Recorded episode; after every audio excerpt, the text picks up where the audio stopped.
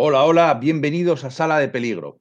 Hoy no voy a repetir lo de hacer una parrafada de los libros de Conan, porque ya está muy visto, pero no por falta de ganas. ¿eh? Me han golpeado, me han dicho que no, que ya vale de chupar cámara y que me dé límite a presentar. En cualquier caso, eh, estamos aquí otra vez para hablar de Conan, del, del Cimmerio. Y, y bueno, teníamos varias dudas y, al final nos hemos decidido por Conan la leyenda, la etapa de Kurt Busiek, Gary North que luego, bueno, con más gente que, vendría hacia el final de la, etapa. Y para ello estamos una vez más, pues bueno, los aficionados a Hogwarts de Sala de Peligro, Marco Rafael Cañas, bienvenido. Muchas gracias Íñigo, con muchas ganas de retomar al Sinmerio y más en esta etapa con Busian Company. Y por supuesto Sergio Aguirre. ¿Qué tal? Un saludo a todos compañeros y oyentes. Sí, es, está, está siendo curioso, ¿no? Como los tres nos hemos quedado como ese grupúsculo, ese pequeño triángulo, círculo de, de admiradores y, bueno, pues eh, los tipos que hablamos de, Conan y de Robert T. Howard, ¿no? Dentro de, Sala de Peligro. Es súper grato, ¿no? Los, los anteriores podcasts que hemos grabado, los otros dos, para que los oyentes que estén, que no lo sepan, pues grabamos uno del Conan de Barry Windsor Smith y Roy Thomas, y luego otro sobre la, de la etapa de, de John Bustema y Roy Thomas también, por supuesto. Y claro, era, difícil afrontar el siguiente reto de cuál es la, otra gran etapa de Conan.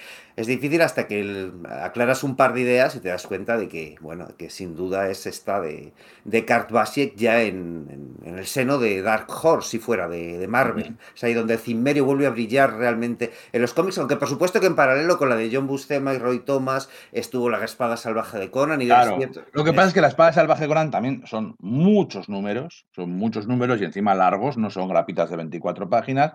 Entonces dijimos, bueno, esto merece la pena hacer una selección de las mejores historias, porque es que no se puede comentar toda la historia, todas las salvaje de Conan. Y que es complicado hablar de una etapa de ello, ¿no? Sí, es que no es una etapa, son, son, diferentes, son diferentes historias sueltas, ¿no? Un día hablaremos, un día, yo creo, pero lo que pasa es que nos llevará más trabajo, ¿eh? De sentarnos y empezar a hacer selección, eh, la pondremos a Sergio, hagan números, llega... a ver, plantearnos las 50 mejores.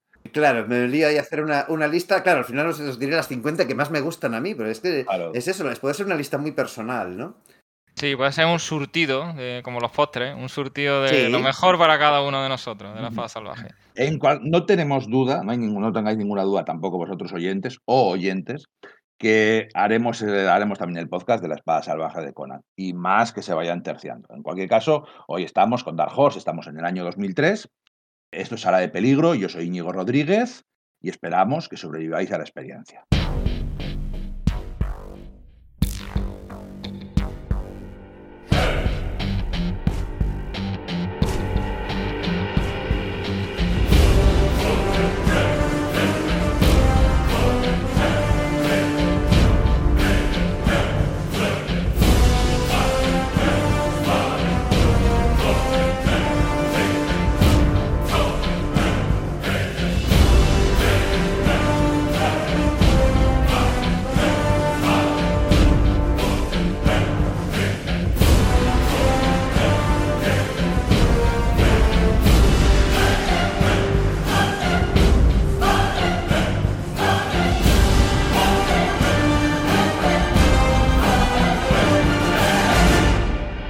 Bueno, Conan había decaído. Conan en Marvel, los cómics de Conan habían entrado en un feriplo por el desierto, en una desesperación, en una desgracia, habían caído incluso víctimas del dibujo noventero.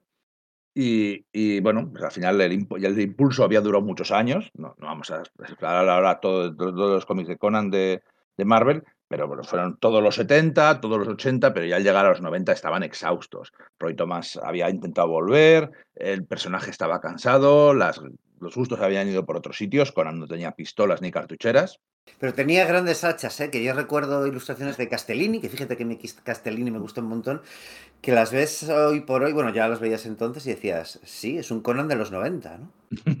pero ah, sí, eso, es cierto, pero claro, al final todas las grandes historias de Howard ya estaban adaptadas.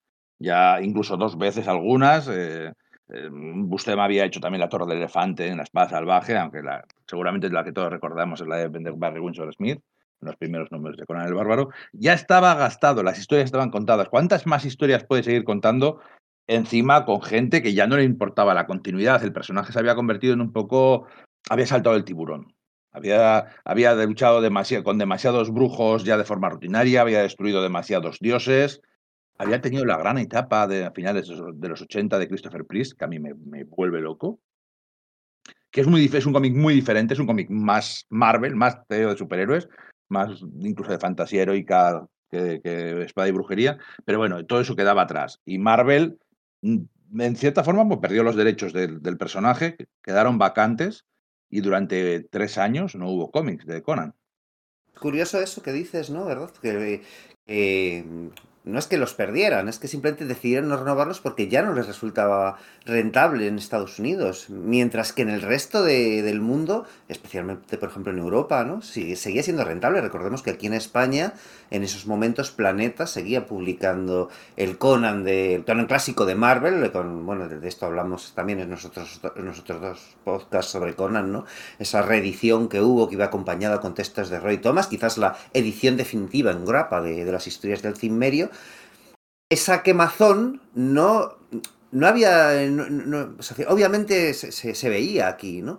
Pero no, no le había pasado factura del mismo modo que en, Estados Unidos. Es curioso ese tema de, las modas. Quizás sea debido a ese fenómeno que, que ya hemos comentado alguna vez, de que hay lectores de cómics y hay lectores de Conan. No son exactamente los mismos. O sea, hay eh, vasos comunicantes, hay por supuesto, sectores que se, que se superponen, nosotros somos de ellos, ¿no? Pero no necesariamente los lectores de Conan leen otros tipos de cómics. Entonces, permanecían fieles a, ello aquí, aquí en Europa. Sin embargo, en Estados Unidos, con la gran crisis del 96 del, del cómic de, eh, en general, ¿no? La, esa gran eh, crisis que devastó un montón de librerías, etcétera, ahí es donde yo creo que el producto de Conan se volvió prácticamente residual y ya Marvel decidió que, bueno, que no les generaba los beneficios suficientes como para compensarles renovar la licencia. Sí, además lo veremos con Busy, es que Howard es muy especial para adaptarlo, porque muchas de las notas que dejó de Conan eran en ocasiones incluso manuscritos inéditos, luego retocados por Glenn Lord, por Spratt de Khan. Y hace falta alguien como Busiek que sea muy, muy fan de Robert Howard o Roy Thomas, como hizo él en Marvel, que sean capaces de buscar en ese corpus e incorporarle cosas y que queden bien, como las buenas restauraciones, que no sabes que es del pintor y que es del restaurador. Y eso yo creo que necesitábamos que llegara Busiek, porque como muy bien ha dicho Íñigo, yo soy muy fan del de Price, me encanta ese Conan, pero no es un Conan canónico, en mi punto de vista, un Conan más superheroico, como él bien ha dicho, porque no no es Conan, aunque me encanta, no es el Conan que sí, cuando empecé a seguir la de Dark Horse y dije, vale, esto es, como decía Sergio, puro Robert Howard. Decía, hemos vuelto a las bases. Y yo creo que esa es la clave del desembarco en Dark Horse. Sí, es, volver a la esencia, ¿no? Al final, eh, Conan tenía Conan, Conan el Bárbaro, Conan Rey, eh, las tiras de prensa. Eh, era tal volumen que, se había perdido su, su, lo que lo hacía tan especial, ¿no? Lo se había disipado, ¿verdad? Sí he perdido su especificidad, por decirlo así. Pero bueno, efectivamente, eh, Kurt y Karin Orr, que son dos un equipo creativo de superhéroes. Esto sí iba a preguntar, que, eh, yo recuerdo cuando se anunció, cuando, y de hecho cuando me compré la, primera grapa y tal, no son la elección obvia, ¿no? O no lo parecen. Piensas en Kurt y piensas en, en Thunderbolts, en Los Vengadores, ¿no? En Marvels. Karin le teníamos hoy por hoy sí que claro que le asociamos a eso, después de esto Exo Manowar, pero en ese momento, por lo que le conocíamos principalmente, yo, o yo por lo menos, ¿no? por lo que le, tenía identificado, fue por su etapa en Daredevil junto a Carl Kessel. Esa etapa que es como muy divertida. Pero decías, joder, qué superheroico es esto para. qué elección más superheroica para coger algo así como Conan, ¿no? En, en el seno de Dark Horse, que bueno, pues decías, es una buena o sea, eh, tenía buena pinta, ¿no? El hecho de que Dark Horse se hubiese quedado con la licencia.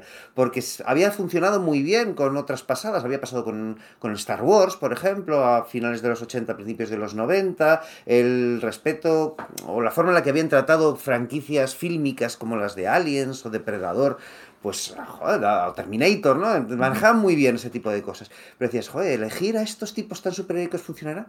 Entonces yo siempre me he quedado con esa idea y, esta mañana mismo digo, bueno, probablemente los lectores de, 1900, de principios de los años 70 igual pensaron lo mismo diciendo, ¿y, Roy Thomas y Barry Windsor Smith serán buenas elecciones considerando que vienen del cómic de superhéroes? O John Buscema mismo, ¿no? Debieron pensar, ¿no? Que estos que vienen de los Vengadores van a hacer esto bien. Yéndonos mucho más cercano, Mahmoud Arrar. Totalmente, totalmente. Un dibujante de, de superhéroes, pero que luego en Conan un día un día no estaría mal hablar del Conan de Aaron, que a mí me ha gustado mucho. Tiene, no, tiene mala ¿eh? fama. Yo no lo he leído, honestamente. Pues, yo pues encantado de. yo tengo eh, una relación encontrada con esos cómics. Hay cosas que me encantan, otras no tanto, pero es un Conan muy interesante, como dice Íñigo, y quedaría para, para desarrollarlo. ¿eh? Y hay cositas en, en, la última aventura de Conan que me encantan. Sí, sí, bueno. 2003, Dark Horse, como experto en franquicias, como dice bien Sergio, coge, coge Conan. El editor es Scott Ali. Eh, vamos a hacer un pequeño recuerdo, que Scott Ali, el gran editor de Dark Horse, empieza en el 93 o así con, con, con Hellboy y está pues hasta hace, hasta hace nada, hasta 2015, 2015 y, eh, de, editor y 2020 vinculado a la empresa. Bueno, es un tío que le han despedido por, por acoso sexual y diversas acusaciones muy fundadas de, de comportamientos inapropiados para con empleadas y con un montón de gente. Entonces, bueno, vamos a hablar de Scott Ali, igual tampoco mucho, pero, pero, pero sabiendo eso, ¿no? Sí, había que enfrentar el, elefante en la habitación, ¿no? Porque creo que hace un trabajo soberbio, se ve en el Mignolaverso, aquí también funciona muy bien, pero claro, a nivel personal o laboral, simplemente, pues un, personaje parece que execrable, ¿no? Pero bueno, eh, quería comentarlo, ahora, bueno, Scortali coge este equipo de lujo. Eh, Kurbusiek, eh, en 2003 eh, estaba con Astro City. Eh, acababa de terminar Los Vengadores.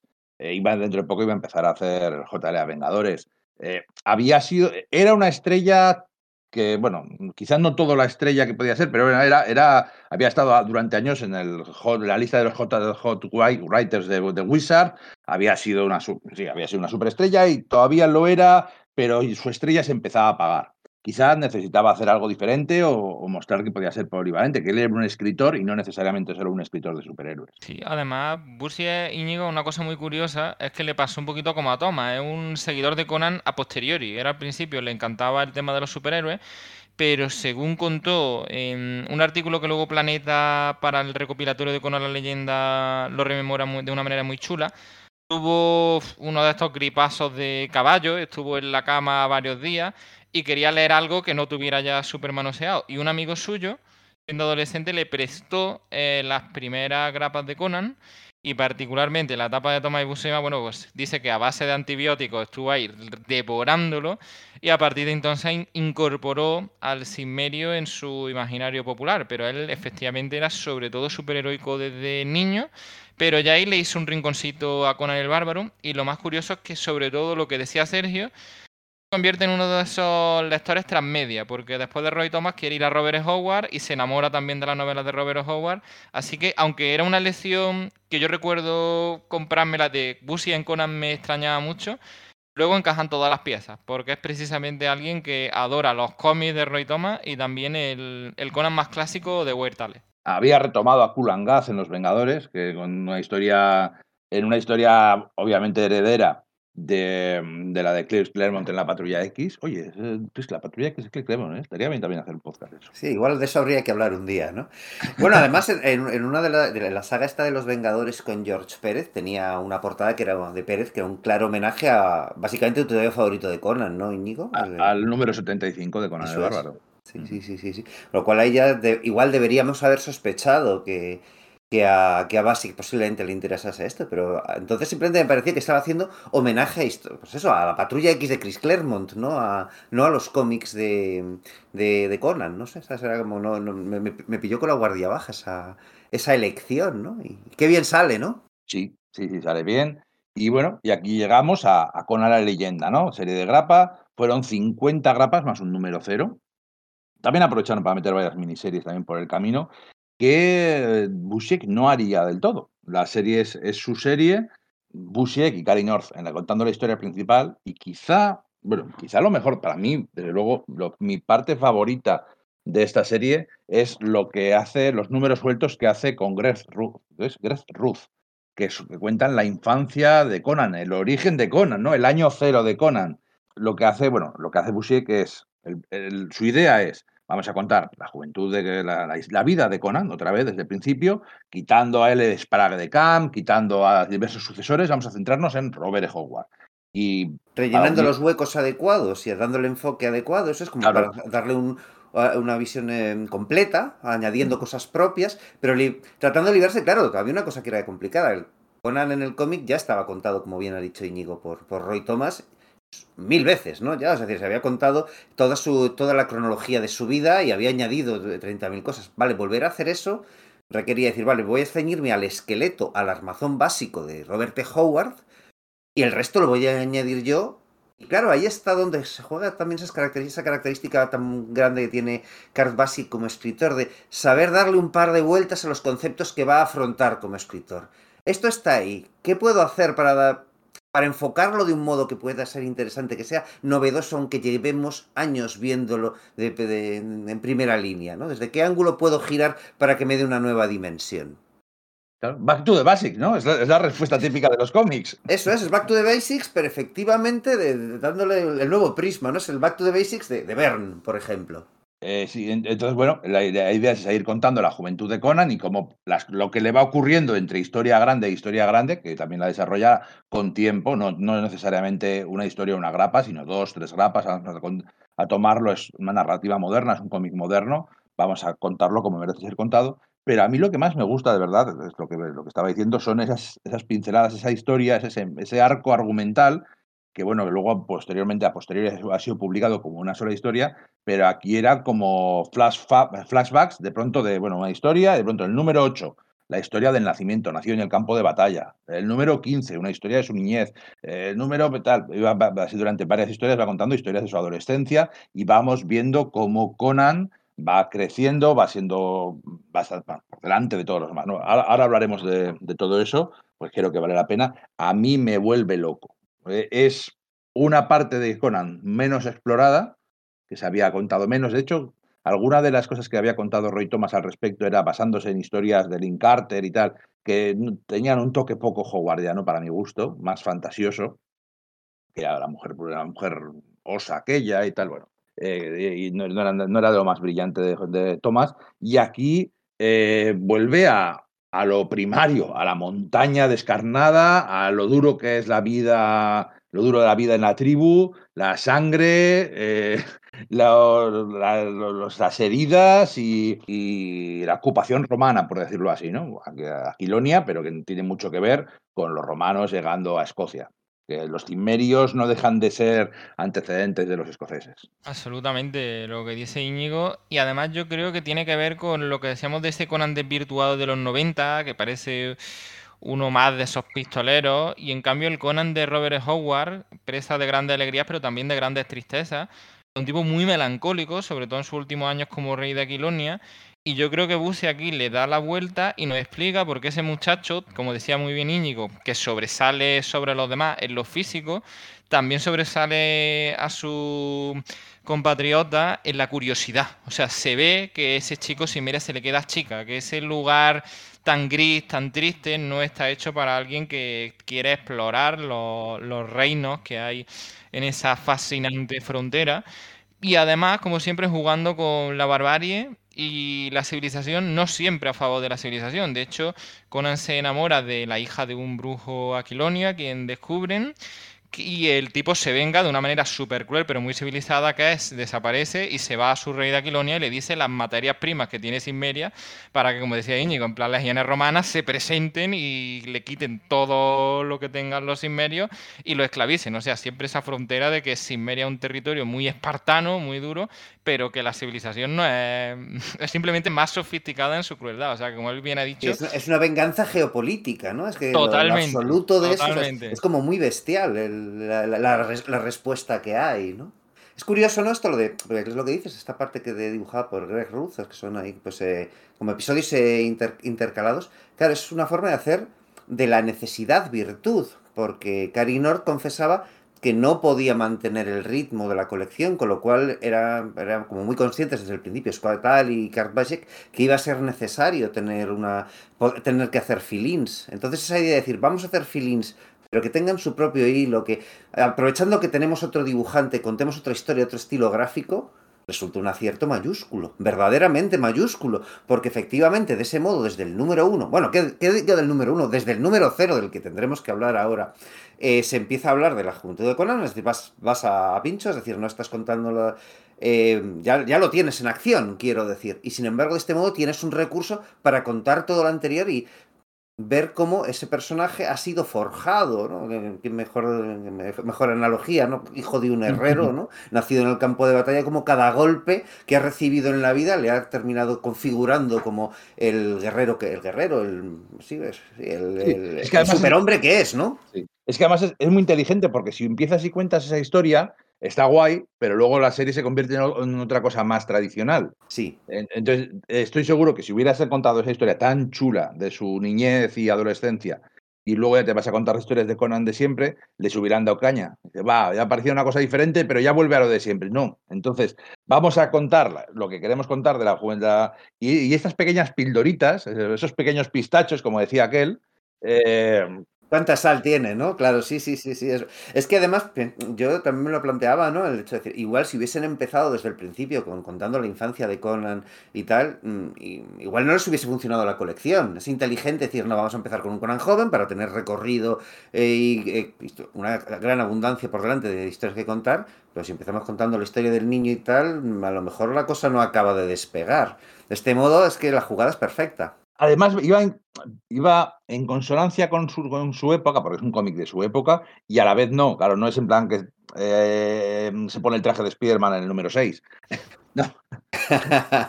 eh, eh sigue contando las historias a un ritmo razonable, no alarga las cosas innecesariamente. Entonces, es por diversas circunstancias, pues se convierte en todo un acierto. Es que, claro, cuando comprabas la grapa y tocaba de pronto, eh, tocaba historia de la niñez, era como qué alegría vuelve a tocar, han pasado seis meses, han pasado ocho meses desde la última, tengo ganas de ver la siguiente. Porque encima es que son muy primordiales, es que, es que, es que ahí es, es bisexual, o sea, bueno, sí que tira un poco del poema de Cimeria, Tierra de Sombras y tal, pero, pero es Busiek como haciendo de, escritor, escritor, o sea, no de guionista de cómics, no de, no, no, esto es, es todo de su cosecha y funciona, es, joder, a ver, no quiero decir, podría ser una novela, como queriendo decir que una novela sea algo mejor que un cómic.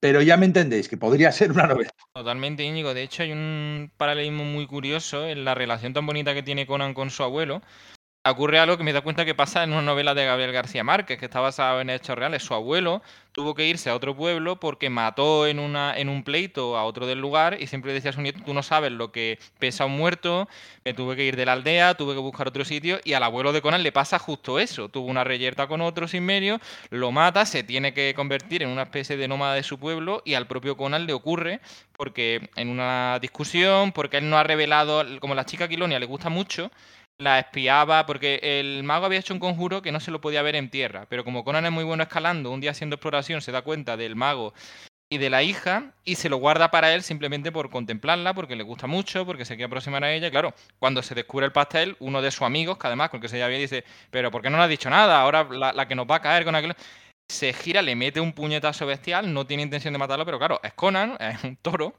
y Así que lo mata. Y lo mata. Y claro, eso hace que. Es una cosa, un recurso muy literario lo que decía Íñigo. Son cosas muy novelescas, de, realismo incluso mágico. Y a mí me parece muy bonito. Y explica esa melancolía que tiene Conan, porque se ve que es un niño muy avanzado para, para lo que debería ser un sinmerio, pero también eso le lleva a tener mucha tristeza. Y aquí, Bursier, como decía Íñigo, poquito a poco, pero sin pausa, le va dando esos ragas que tú entiendes que este chico se va a ir antes que tarde. O sea, este va a irse a cualquier lugar del mundo porque no lo ve envejeciendo en, su aldea. Sí, es muy curioso. No había visto lo, del realismo mágico de, García Márquez. Y es que, claro, encaja como un guante. Y era, pero era otra de las cosas que quería tocar, que creo que Basiek hace sus deberes antes de plantearse cómo hacer la serie y coge todos los elementos. Entonces estaba esa frase, ¿no? Con inmensos apetitos, inmensas melancolías, y dices, bueno, ¿hasta qué punto se ha jugado con las melancolías de Conan en las, en las versiones anteriores? Bueno, pues es importante, son parte de su lema, así que vamos a ver de dónde vienen. Y de nuevo es una jugada muy inteligente del, del escriba. El, ir por ahí y abundar en terrenos. Eh, claro, hay pocos terrenos en los que no, que no, se haya, que no hayan sido ya explorados por los anteriores autores.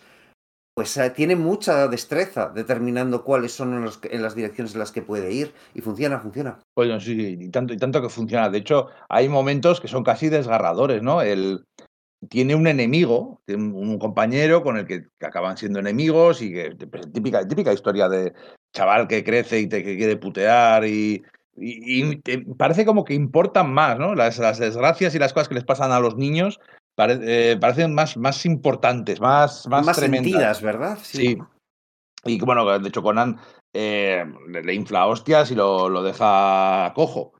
Y, bueno, pues mata a un lobo con ocho años o con nueve años, tiene un primer encuentro con lo sobrenatural también con diez años, algo por el estilo, y vamos viendo cómo va convirtiéndose en, ese, y el, a mí el momento en el que cuando van a hacer el ataque a Venarium, ¿no? sabíamos que Conan había cruzado las, Venarium era un campamento romano, un campamento aquilonio que, estaba, que había llegado a intentar colonizar Cimeria, y una de las cosas, de las pocas cosas que cuenta Howard de su infancia es que había cruzado de los primeros eh, la, la verja, ¿no? La verja no, la tapia, la... La, la valla, la del... Los típicos palos de madera que hacen los Empalizada, ¿no? Empalizada.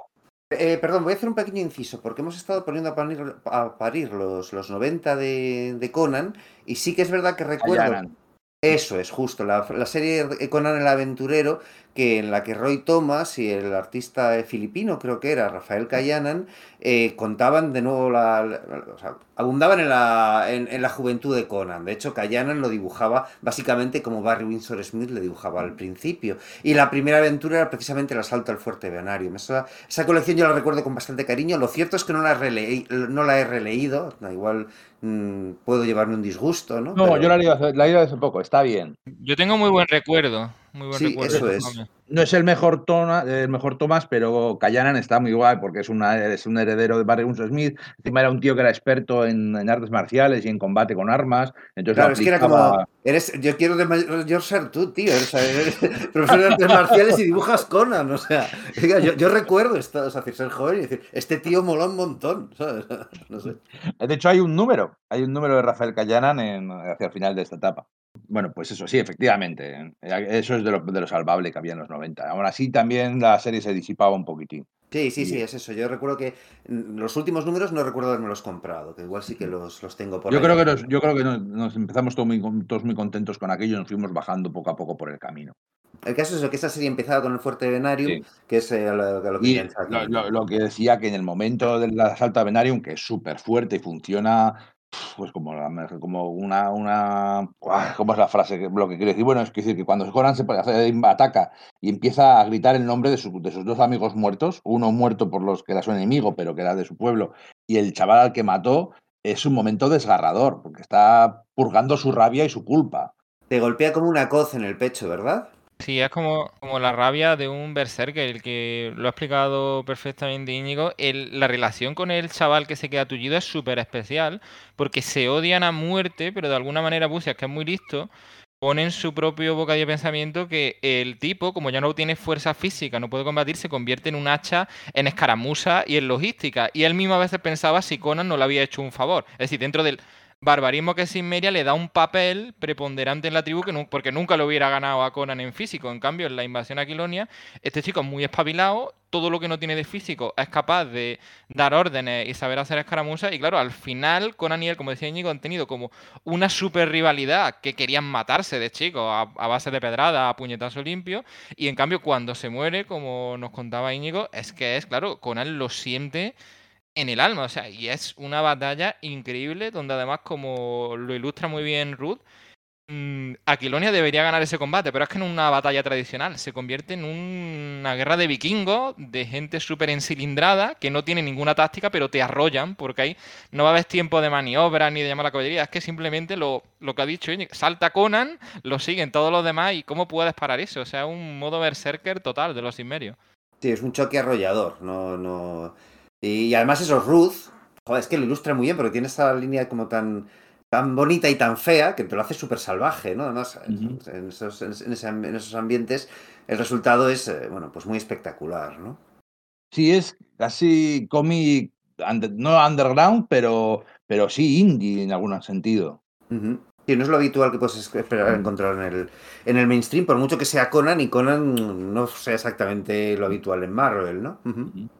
Volvemos un poquitín al principio. Yo, he dicho mi, mi, tesis, que, bueno, que creo que es compartida, no sé si compartida por vosotros, pero casi casi, de que esas historias de la, de la niñez de Conan es probablemente lo mejor de la serie.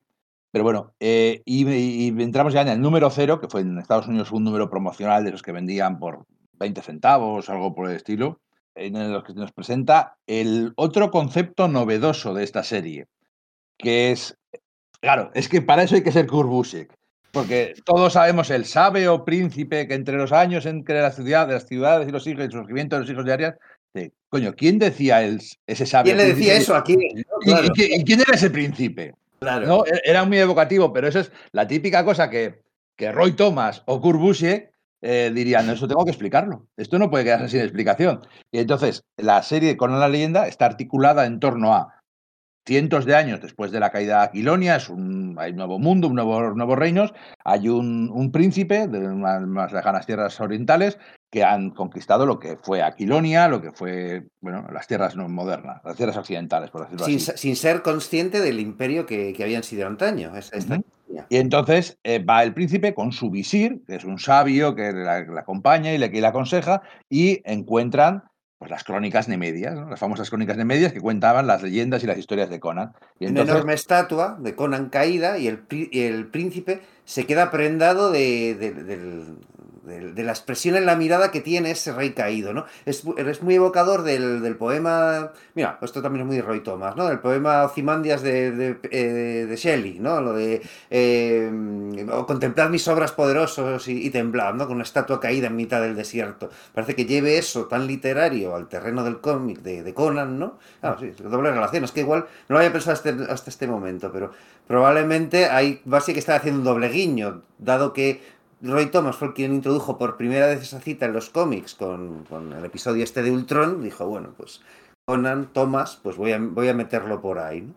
Entonces, bueno, pues eso, el príncipe ve esa, estatua, su visir empieza a, a, traducirle las crónicas en medios un poco reticentemente, y ya veremos por qué no el, ves que el visir empieza a decir, no, este, estos son, pues eso, mitos exagerados, este, este, este rey que aparece aquí, va, pues no sería nadie, haciéndole de menos, y a pesar de eso el, príncipe está como, como un niño al que le cuentan un cuento, no, cuéntame más, cuéntame más, ¿no? Y así es como, como se va vertebrando cada una de las, de, las historias que, se, que hay en no, la... sale, no sale todo el rato, pero de vez en cuando volvemos a ver a veces la introducción de el príncipe que va teniendo su, su propio argumento, su, su argumento con el visir y, y como, pues eso, de vez en cuando y empieza a contar la historia y es la introducción de una nueva historia. Y luego pasan igual varios números sin que vuelvan a salir, pero luego se vuelve. Y entonces es todo un subargumento que recorre toda la serie y que es súper gracioso porque el visir, cualquiera que conozca a Conan, lo, le reconoces, ¿vale? No tiene los cuernos, pero es Tozamón, es el villano clásico de Conan que ha sobrevivido a los cientos de años y se pica es que, se, es que se pica de, ¿cómo? Que este, este, este no era más que un salvaje. Si este de qué va. Si aquí eh, eh, eh, no era había enterrado y, expulsado de la memoria de los hombres, ¿no? Este ya mm. no, ya no era mi, mi, archienemigo. Mi, mejor venganza era que había sido olvidado y ahora le van a recuperar, ¿no? Esa, ¿Ves esa rabia que tiene el visir? Es que, está súper bien, porque de vez en cuando le salen les salen arrebatos de, pero ¿de qué va? Y esto aquí, y sobre todo cuando incluso están leyendo historias relacionadas con el Fénix y la espada, en la que, en la que Atozamón estaba allí, y dice, bueno, el, ¿cómo era? ¿Cómo era aquel, el, el, el, trovador? No me acuerdo cómo se llamaba. Bueno, dice, sí, sí, sí, sí, sí Marilus, algo por el estilo. Sí, eh, sí, sí, yo nada más que un, un cantamañanas y tal. ¿Cómo, cómo, Visir? ¿Qué dices? Lo que yo, yo, tengo, yo tengo una duda, tengo que preguntarlas a vosotros, porque yo leí esta serie de 50 números de Conan Leyenda, empecé la siguiente, Conan el Cimmerio, pero no seguí. Sé que después de Conan el Cimmerio hubo Conan el Bárbaro, Conan el Pirata, hubo, hubo varias historias de estas, varias, cada 25 o 50 números cambiaban el nombre de la serie porque era una época diferente a la historia de Conan. Me, quedo, me quedé con las ganas de saber si esta historia del visir y el príncipe se llegaba a concluir y llegaba a recibir su merecido tozamón o, no, no pasó algo. Desgraciadamente, aquí tenemos uno de los pocos defectos, pero que tiene a veces Curbusier y que yo lo emparento con Roger Stern y me estoy acordando de la identidad del duende, que él se va y deja esa trama inconclusa y como las claves las sabe él, pues para él se quedan hasta que algún día nos lo quiera contar. La última, si no recuerdo mal, la última vez que se les ve, nuestro visir Todamón está quemando algunos de esos pergaminos, sea, se ve que sigue en su expurgo. Además, que los diálogos entre ellos, como muy bien han dicho Íñigo y Sergio, son deliciosos y muy historiográficos, porque hay muchos. No, porque este pergamino se contradice con este, o es imposible que usara el arco porque no lo hizo hasta que estuvo en Turán. Pero claro, eh, como bien ha dicho Íñigo, el príncipe dice: Espérate, ¿has leído más? O sea, hay más cosas, estuvo en Turán, cuéntame eso. O sea, que a veces incluso su propio celo juega en su, contra. trampa, ¿no? porque el príncipe cada vez está más embobado con Conan. Luego hay cosas que para los que somos amantes de la historia es una pasada, que es como dice que Zenobia mandó emisarios de Aquilonia para que preguntaran a parientes vivos de Conan, para que dice, claro, justo lo que haría un biógrafo, o sea, querían recopilar de, claro, con lo melancólico y lo taciturno que es Conan, no te iba a contar su infancia. Tienes que irte y ahí piensas, de, ah, vale, pues entonces son las historias que me están contando Greru y Curbusie, vienen de ahí, cuando mató a su primer toro, cuando besó a su primera mujer, o sea, viene de ahí, porque Conan no lo veo yo contándolo, pero sí, la reina, que es muy astuta, pues ha buscado pues reconstruir su historia, que muchas veces será contradictoria con las fuentes orales.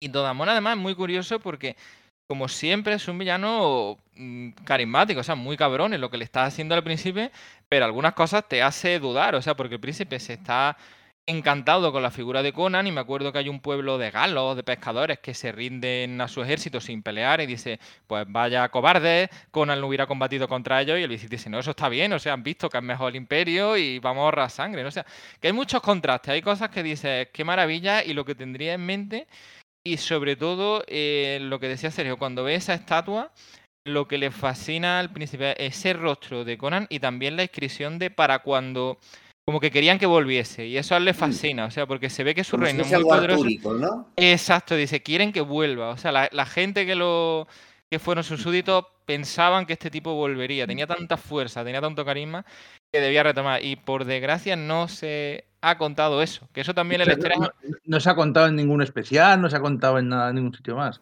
Es tremendo, ¿no? La estatua de Conan que ponía que querían que, Conan volviese a sus súbditos y nosotros los súbditos de, de queremos que vuelva y nos cuenta su, última historia. Bueno, es que, que, vuelva y le meta unas hostias a Tozamón, está claro. Eso es. Sí, sí, sí, sí, sí, sí. Bueno, ese número cero, donde se plantea esa cómo va a transcurrir la serie, aparecido en 2003, si mal, si mal no recuerdo pues como bien ha dicho Íñigo, fue una cosa promocional que se vendió por 20 centavos y era la forma de, de Dark Horse de promocionar la serie que, que, vendría a continuación desde el número 1.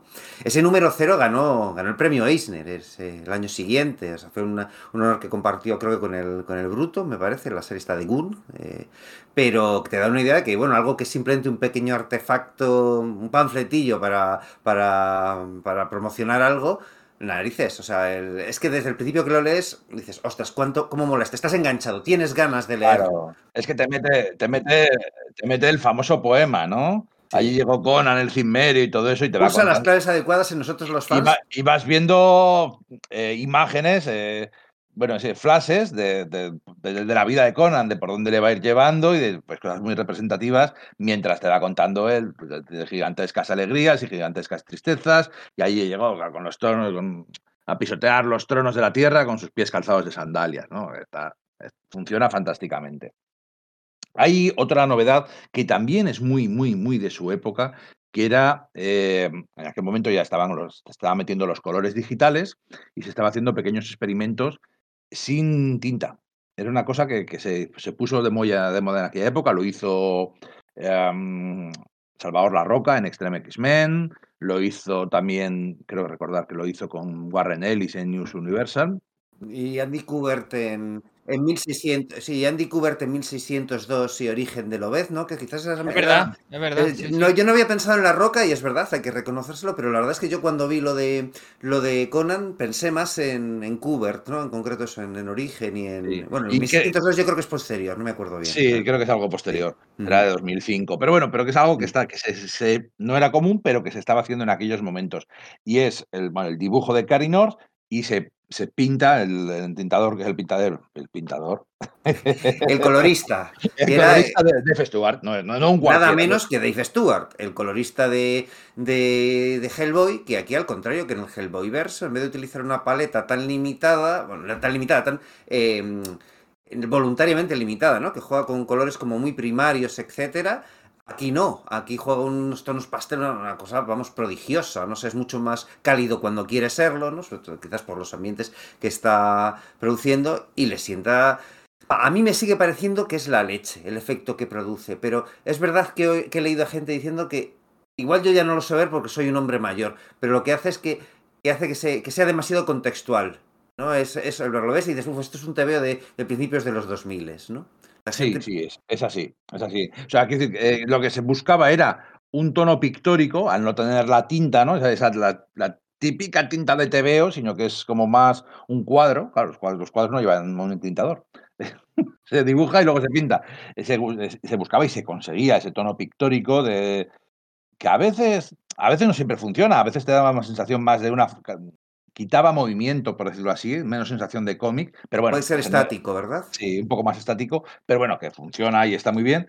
Y, eh, pero sí es cierto que es muy de su época y la prueba es que hoy en día no se, no se utiliza así también porque todo se dibujan digital y no se hace el proceso de papel y luego tinta y luego pa ir pasando por diferentes manos, es otro rollo. Está como eso, parece que haya envejecido respecto a moda. Bueno, pues las crónicas de medias. Claro. Bueno, yo quería que además eso, ya que estamos con eso, yo quiero romper una lanza, hablar un poco de Kerry North, ¿no? Porque es bestial claro. lo que hace. O sea, a mí Kerry North me gustaba mucho, como ya te digo, en Daredevil, ¿no? Que había hecho más cosas, obviamente, ¿no? Es un autor que debuta a principios de los 90, si no recuerdo mal, en el 93, con un, con un especial de estos de Showcase que DC lanzaba precisamente para lanzar a nuevos talentos. Luego se hace en Marvel Comics Presents un, un serial sobre Shang-Chi, nada menos, ¿no? Que era un personaje que le gustaba bastante, empieza a hacer diversas cosas y empieza a hacer feelings de Daredevil y de repente le dan la serie. Y el propio Cary Nord en ese momento dice que, confiesa en algunas entrevistas, ¿no?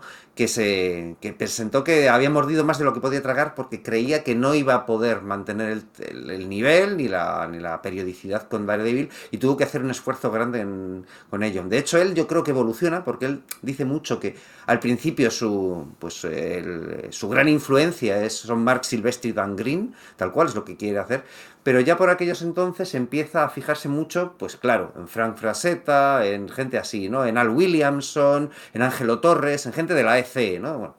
Frank Frazetta es más que alguien de la EC, pero es alguien que en cómic tuvo mucha presencia ahí, ¿no? Entonces, claro, eso de que se fije en Frazetta hace que para Conan, vaya, sea enormemente adecuado. Porque efectivamente sí que parece que capture ese espíritu de las ilustraciones. Eh, recordemos que Fraceta fue una de la, un, un, autor fundamental para la popularidad de Conan. Conan fue un pulp en los años 30, eh, una, una, después de la, de la muerte de, de, de, Howard, pues eh, gente, autores como el Sprague de, Ca de, Camp y Lynn Carter le siguieron manteniendo de algún modo, haciéndose, bueno, pues albacea de los derechos del personaje, ampliando sus historias, pero es quizás en la reedición de los años 60, en, en libritos de, de, de, tapa blanda, con portadas fraceta, cuando realmente capta el imaginario colectivo, es cuando, bueno, pues Marvel decide, Roy Thomas escucha a los, lectores de Marvel para hacer un cómic basado en Conan, pero digamos que es Fraceta quien establece la imagen icónica de, de Conan.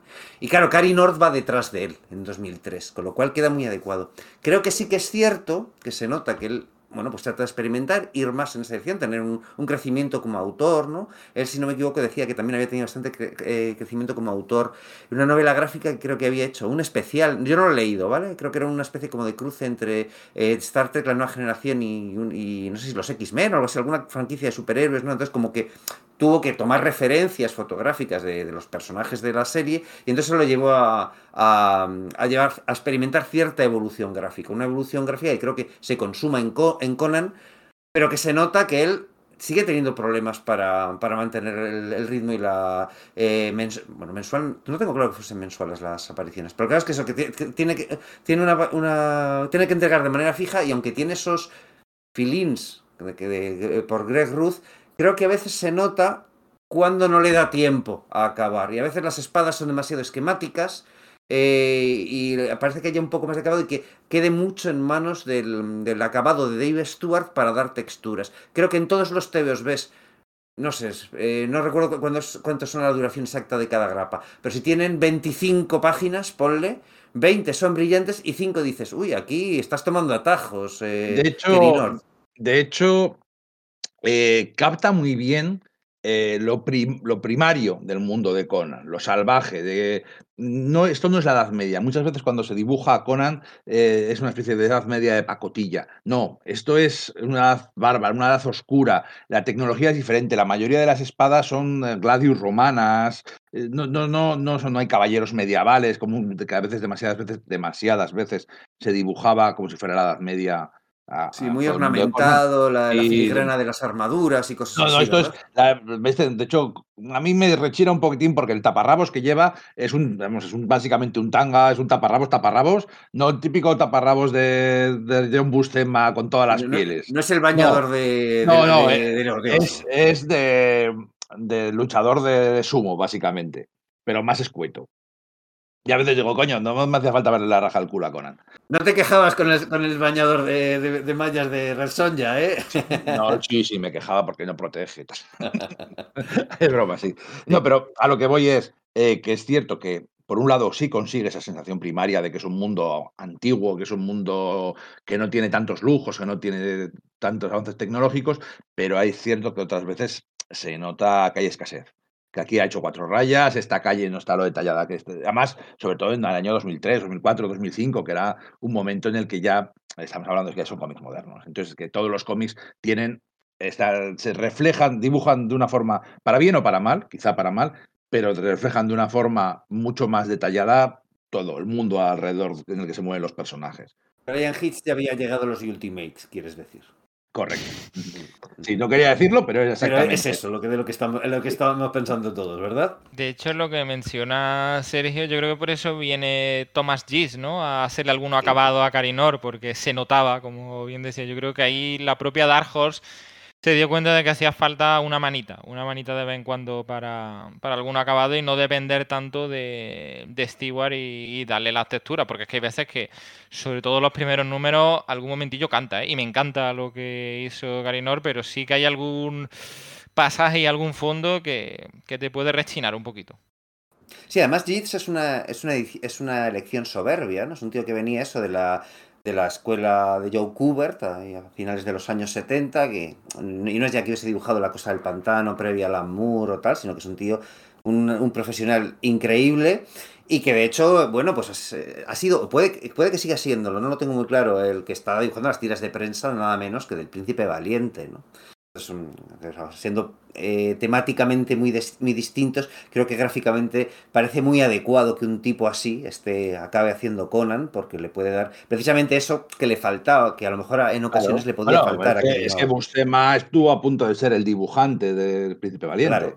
Eso es, hay muchas relaciones. O sea, si recuerdas la película esta de la mano que de, Michael Caine y Oliver Stone, en la que había un tío que dibujaba tiras de prensa, eh, bueno, Michael Caine era un, tío que dibujaba tiras de prensa, estaban dibujadas por Barry Windsor Smith y el personaje era una mezcla entre el príncipe valiente y Conan, que decía, bueno, pues es cool. Bueno, es que igual era algo que estaba ahí como a medio camino, ¿no?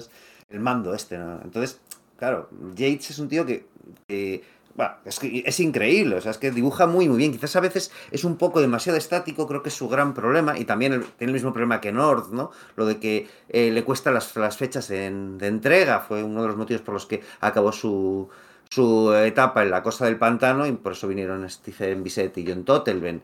Pero aquí, siendo complementando al otro, coño, pues al final sí salva bastante la papeleta, en mi opinión.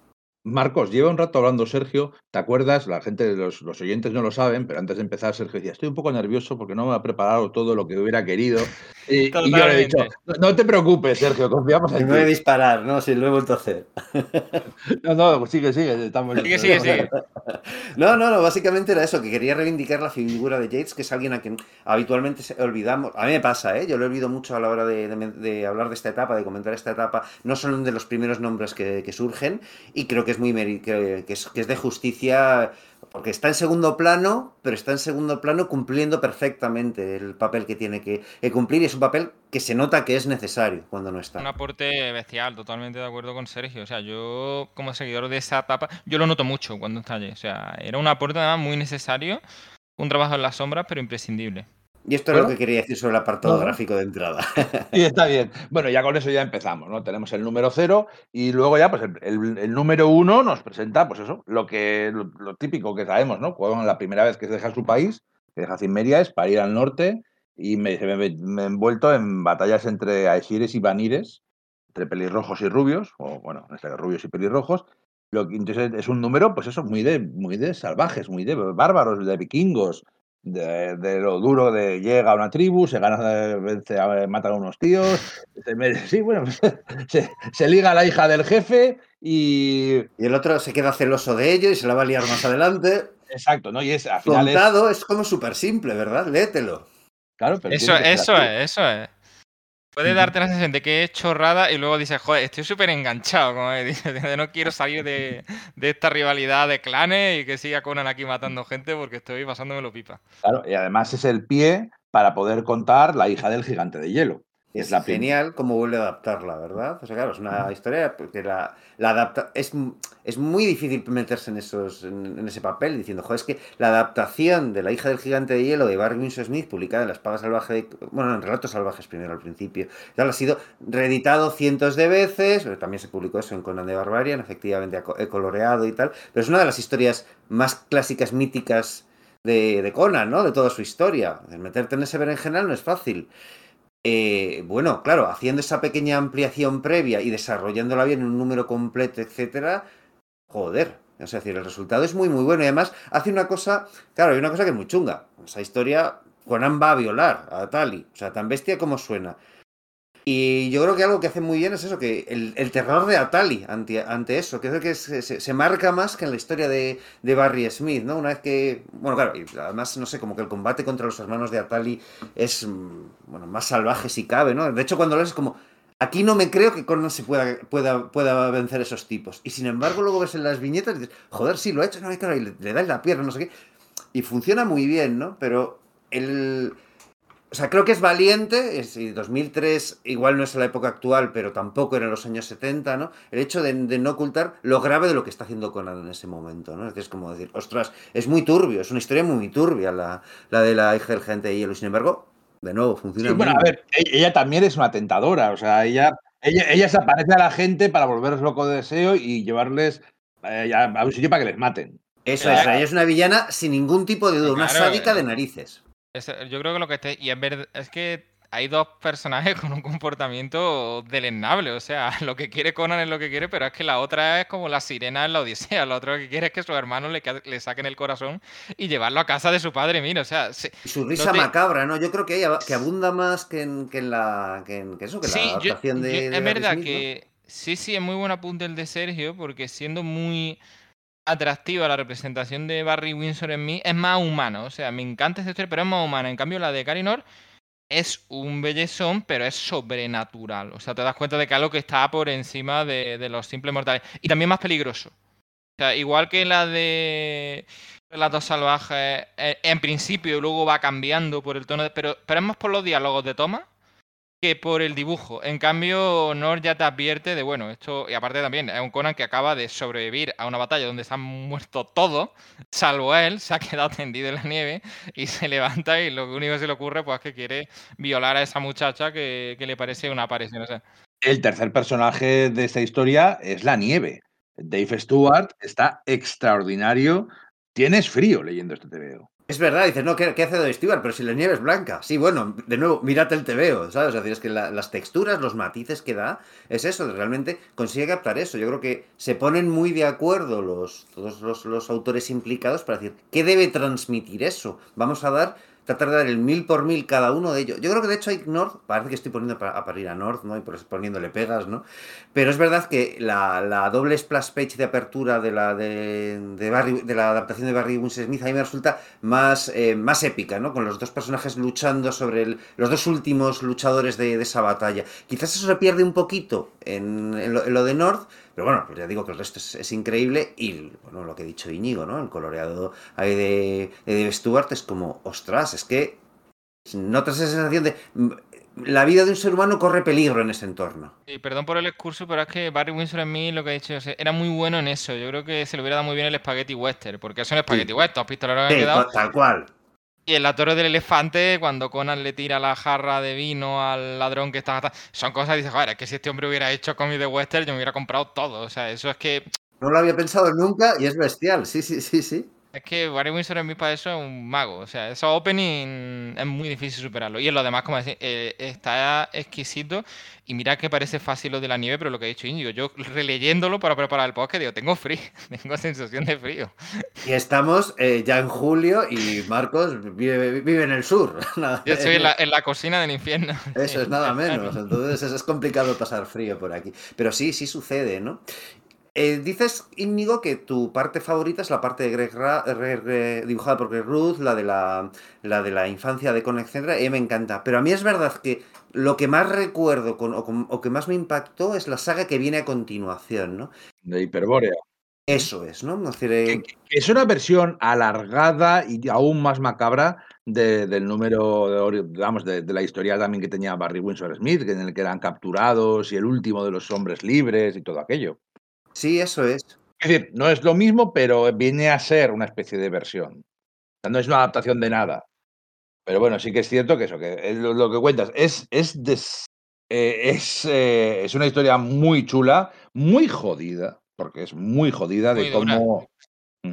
es dura, de cómo les venden. El, el, tío que tiene envidia a Conan vende a todo su a su partida de caza y como los hiperbóreos que, buscaba eh, Conan, había oído hablar de más maravillas. porque su abuelo le ha hablado maravillas de ese sitio, una desilusión bestial. Si lo que tú dices, es un relato de realidad, es una jarra de realidad que le cae a Conan, que piensa que va a conocer una civilización súper guay y adelantadísima, y son mucho peores que cualquier cosa que haya visto con los bárbaros. Son monstruos, sí, son monstruos. Eh, no es civilización como tal, porque no es lo que él busca de, luego cuando choque contra la civilización, pero sí que es un choque brutal de, vale, sí, esto es una civilización especial, mágica, con, que viven para ellos y, y todo lo que le habían dicho era verdad, que no tenían, paz, tenían vidas duraderas, tenían, eh, vivían entre riqueza, pero a costa de, de tener una mano de obra esclava a saco. O sea, y, cómo les, les capturan, les convierten en esclavos drogándoles y todos los esclavos viven y mueren por capricho y a merced de los amos, pues es, es, duro, lo cuento de una forma. Sí, de hecho, el lo que tú dices, Íñigo, el pretendiente frustrado de Conan, a ver, es un cabrón, pero solamente quiere a Conan. Es que los hiperbóreos son tan bestias diciendo, oye, te acepto la traición, pero ya de paso me llevo a toda tu tribu. O sea, es que son son peores que el traidor. O sea, que ya el personaje es muy antipático, pero es que encima los supuestamente civilizados son. ¡Ay, qué bien! Una traición de. Pues ya, ya de paso me llevo al resto de los tuyos. Que hacen falta esclavos para, claro, para sustentar. y hay, hay, hay, body horror, porque algunos esclavos los ponen en la mina, algunos les ponen a combatir a gladiadores, a otros de sirvientes, y a otros les transforman en unos monstruos descerebrados y los sueltan por el mundo para capturar más esclavos. Sí, y por supuesto Conan, ¿verdad, Íñigo? Será uno de los gladiadores. Porque por supuesto.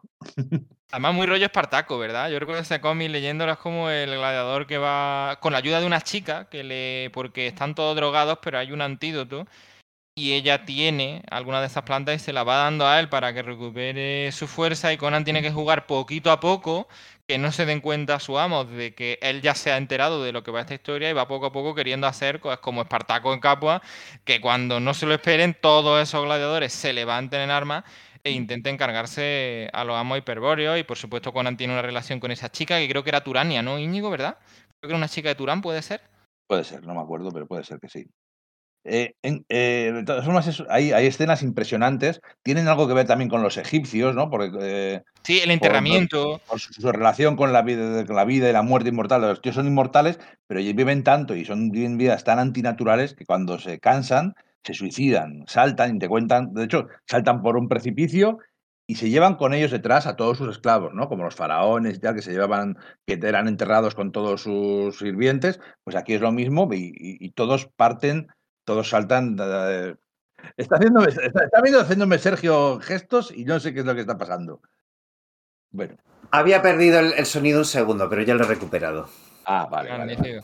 Es que lo que lo que estábamos mencionando, Sergio, es que se juega mucho con lo que le ha contado el abuelo de Conan a Conan y lo que hay Hiperborea, aunque en realidad es real, porque él también le habla de. Y son tan sofisticados que ellos mismos deciden cuándo acaba su vida. Claro, lo que no sabía el abuelo es que es lo que nos estaba contando Íñigo, que son unos cabrones que se llevan a sus esclavos con Eso ellos. es, a todo su séquito, ¿no? Yo recuerdo esas, esas escenas en las que se ven los, eh, los suicidios masivos, ¿no? En masa, ¿no? Del, del señor feudal, digamos, acompañado de todos sus esclavos hipnotizados, eh, eh, descendiendo ahí al abismo. Yo recuerdo que me impresionaron mucho, ¿no? Incluso los propios diseños de los hiperbóreos eh, me parecen, eh, no sé cómo decirte, casi como de.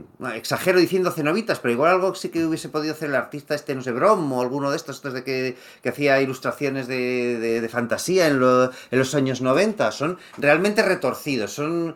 No sé, o sea, parecen más de Michael Moorcook que de, que de Robert T. Howard, no sé cómo decirte. Son de- de- verdaderamente me dio una sensación de civilización depravada lo que había ahí. Y el terrible destino de la, pues de la chica, la esclava que va ayudando a Conan para que tire para, para que pueda librarse de ese, de ese letargo, esa hipnosis inducida por, por las drogas en las, que, está sumido y como no consigue salvarla, ese ese tema de que Conan no siempre gana del todo, ¿no? Y ahí tiene una, una derrota importante, aunque, pues sí, vale, pues mate a sus captores, eh, eh, puede escaparse, todo esto, pero esa, ese pacto que había hecho con ella, No destruye la civilización. De hecho, eh, Eso su, es, su- eso es. su intento, o sea, su intento de rebelión fracasa porque al final son superpoderosos, tienen un ejército y tienen un montón de magia. A ella no la puede salvar porque ella se sacrifica, le da, le da Su para propia que- dosis. su propia dosis para intentar liberar a los esclavos pensando que ella iba a aguantar y no aguanta. Entonces ella también se acaba suicidando. Y él tiene que escapar y cae, acaba cayendo por ese precipicio, pasa que sobrevive porque es un cimmerio, además, eso es, ¿no? Entonces ve, ve ahí todos los cuerpos, tal. Es súper épico y yo creo que además Busias, que es un gourmet de la literatura, yo incluso lo asocio a Jonathan Hart, que es saliendo del castillo de Drácula, de Muy bueno. lo, más lo más seguro es que la palme, pero yo voy a que es el espíritu de Conan, de bueno, yo- lo, que, lo más seguro es que aquí me canse, y me pero yo voy a intentarlo y bueno, a fin de, los Simmerios son escaladores y Conan es el mejor escalador de los mejores escaladores. Es algo Al lo que hacen mucho que- Ba- eh, Basiek en- a lo largo de toda su etapa, de lo bien que escala Conan, ¿no? Porque, Sí. por ejemplo, en El Dios del Cuenco, por ejemplo, también se hace varias, eh, varias veces hacen referencia a eso, ¿no? Cuando, cuando están Sí, discutiendo quién ha, quién podido el- ser, eso es. Pues- diciendo de ningún hombre podría hacer una escalera, dice un Simmerio sí. Porque ellos se ve que en la propia de Iboria todo el mundo dice, no, no, estos van aparte en esta destreza, o sea, son, son la leche. Y aquí es eso, se ve muy bien. Y ya digo, a mí es una. Es la historia que quizás más se me ha quedado marcada. No sé si no lo esperaba, no lo sé cómo decirte, Ujú. cómo, cómo, sobre todo cómo, la, cómo, queda, cómo fue representada. Pero me, vamos, me, me- me gustó mucho, ¿no? De hecho, hay un momento en el que, lo que dices, ¿no? Él- lo que decíais, no, no consigue vencer a esa civilización. Hay un momento en el que te parece, que parece que tenga localizado aquello que mantiene las, el clima fuera de. O sea, que, que, los hielos entren en su civilización y que pueda ser ese vergel. Parece que lo tenga localizado y dices, vale, pues atacará eso y eso colapsará y será el, el propio clima lo que destruye. No, eso no sucede. Es mucho, mucho más cruel el final que tiene pensado Basiek, ¿no? Y, claro, mucho más en consonancia con ese mundo realmente cruel y bárbaro que, en el que vive el, el personaje. Es que encima es todavía más jodido porque al final cuando llega hasta abajo los, los, los hiperbóreos pensaban que saltaban como para reunirse con sus dioses y cuando llega abajo se encuentra todos los restos de todos los que han estado saltando y como ahí viven una especie de arácnidos parásitos que están que, que, que viven solo de comerse todo lo que se tiran de ahí. Esa O carroña, sea, sí. no, hay, no hay un cielo, no hay un después, solamente hay tu cuerpo se destroza contra las rocas y te devoran los parásitos. Sí, eso, bueno, se encuentra vivo al, al jefe de los de los Aesires, este que con el que sí que había eso es, sí, con el que sí que había, había mantenido cierta Sí, tenían buena amistad, o sea, él estaba, el que estaba a punto de revelarle, ¿no? Que, no, es que a ver, esto de los hiperbóreos que, te- que, que estás siguiendo como un sueño, cuidado con ellos, ¿no? Antes de que les capturen por la tradición esta y tal. Y bueno, claro, luego, por supuesto, con una vez que sale, no, no, no duda en dar eh, cuenta de los, de los traidores que les lleva- llevaron a su, a su expedición a caer como esclavos de los hiperbóreos, que es quizás la parte donde sí Conan, eh, bueno, pues se, se, se quita la espinita de algún modo. Pero jura venganza, ¿eh? Yo no- no sé si en las eh, últimas historias llega a volver en algún momento a Hiperbórea, pero desde aquí, desde luego de aquí, dice, me voy, pero volveré. Sí, yo no, a mí no me consta, pero igual es una de estas cosas que básicamente. Sí, pero tiene como la intención, ¿no? Además que Conan es un caso muy singular porque es que es él, el responsable indirecto de una de las grandes cataclismos de Aquilonia, que es Venarium, pero que luego ese tío, como muchos caudillos bárbaros en el Imperio Romano, va a terminar siendo el rey de esa Aquilonia. O sea que es fascinante si te para Sí. pensarlo. El tío de ese pueblo va a terminar siendo el monarca. O sea, es alucinante. Luego, seguidamente, nos quieren presentar a la Red Sonja de este Sí. mundo. Lo intentan, ¿no? Eh, se llama, presentan a Janisa o Janisa, la enviudadora, que pues eso, es una espadachina, como de escueta ropa y pocas palabras.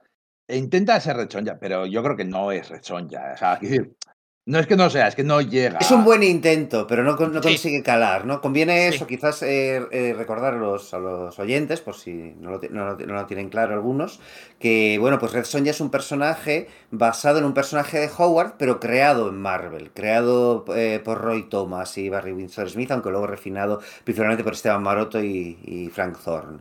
Entonces, cuando se hizo la película de los años 80 de Red Sonja, con Brigitte Nielsen como protagonista, para poder gestionar esos derechos se generó una entidad en sí misma que gestionaba los derechos de Red Sonja. Y cuando Marvel decide dejar de, renovar la licencia de, Conan, también decide dejar de, renovar la licencia de Red Sonja, porque había, para poder hacer la película, habían tenido que crear esa entidad aparte y meter ahí los derechos, no, no, no pertenecían a Marvel en sí misma. Entonces, bueno, pues esa entidad de, no sé cómo se llama, si Red Sonja Properties o como sea, finalmente quien licencia el personaje a, a la editorial Dynamite, que es quien, bueno, quien ha estado dando vida al personaje desde entonces hasta ahora. Algunos intentos a mí me parecen bastante loables. El que tuvo, diré, Mark Russell, a me gusta bastante, por ejemplo. Pero el caso es que este Conan, como el Conan original, de, Robert T. Howard, no puede tener a Red Sonja tal cual. Entonces se inventa. Pero claro, Kurt Basic es consciente de que al final en el canon de Conan, aunque sea un añadido posterior, pues, pues, pues es muy necesario, muy conveniente tener un personaje así. Así que se lo inventa y yo creo que hace un buen trabajo, pero al final es fallido, ¿verdad? Está bien, o sea, está Sí, sí, guay. sí, eso el, es. el diseño de ella es muy chula, con la cicatriz, con esa, bueno, ese traje que es un poco de la época, ¿no? De, que te tapa la parte superior de los pechos y deja al descubierto la parte inferior. No sé cómo puede luchar sin que se le salgan, pero bueno, el diseño está chulo, el personaje está bien. eh, La historia suya es todavía más jodida que la de Red Sí, Sonja. más tenebrosa incluso, sí. Es muy dura, muy salvaje. Tiene esa relación con una bruja que. La huesuda. Sí. Entonces, el personaje está guay, lo que pasa es que luego yo no creo que haya sido de tan memorable o tan recordado, porque, aunque en la historia funciona. Sí, es un buen vehículo para la historia, pero es que lo estamos comparando con la diablesa pelirroja, que bueno, tiene un carisma que. Pero yo me sumo a lo que decía, es un buen, un buen intento de busia. Es una cosa que no termina de cuajar como para perdurar en el imaginario popular de Conan, pero sí es muy efectivo como vehículo conductor que tiene que llevar a Conan a Calante, el sacerdote de Ibis, que es el gran enemigo de, de Dodamón. Me hace, me, hace, me hace gracia luego ya en las siguientes historias ya le vemos ya Conan deja de estar por pobrecitos y se va adentrando en la civilización, ¿no? Que, la, bueno, la, civilización son también son ciudades de mierda con ladrones y corrupción y tal. Y siguiendo otra tradición de Roy Thomas, también se vuelve a encontrar con Farsi el ratonero gris.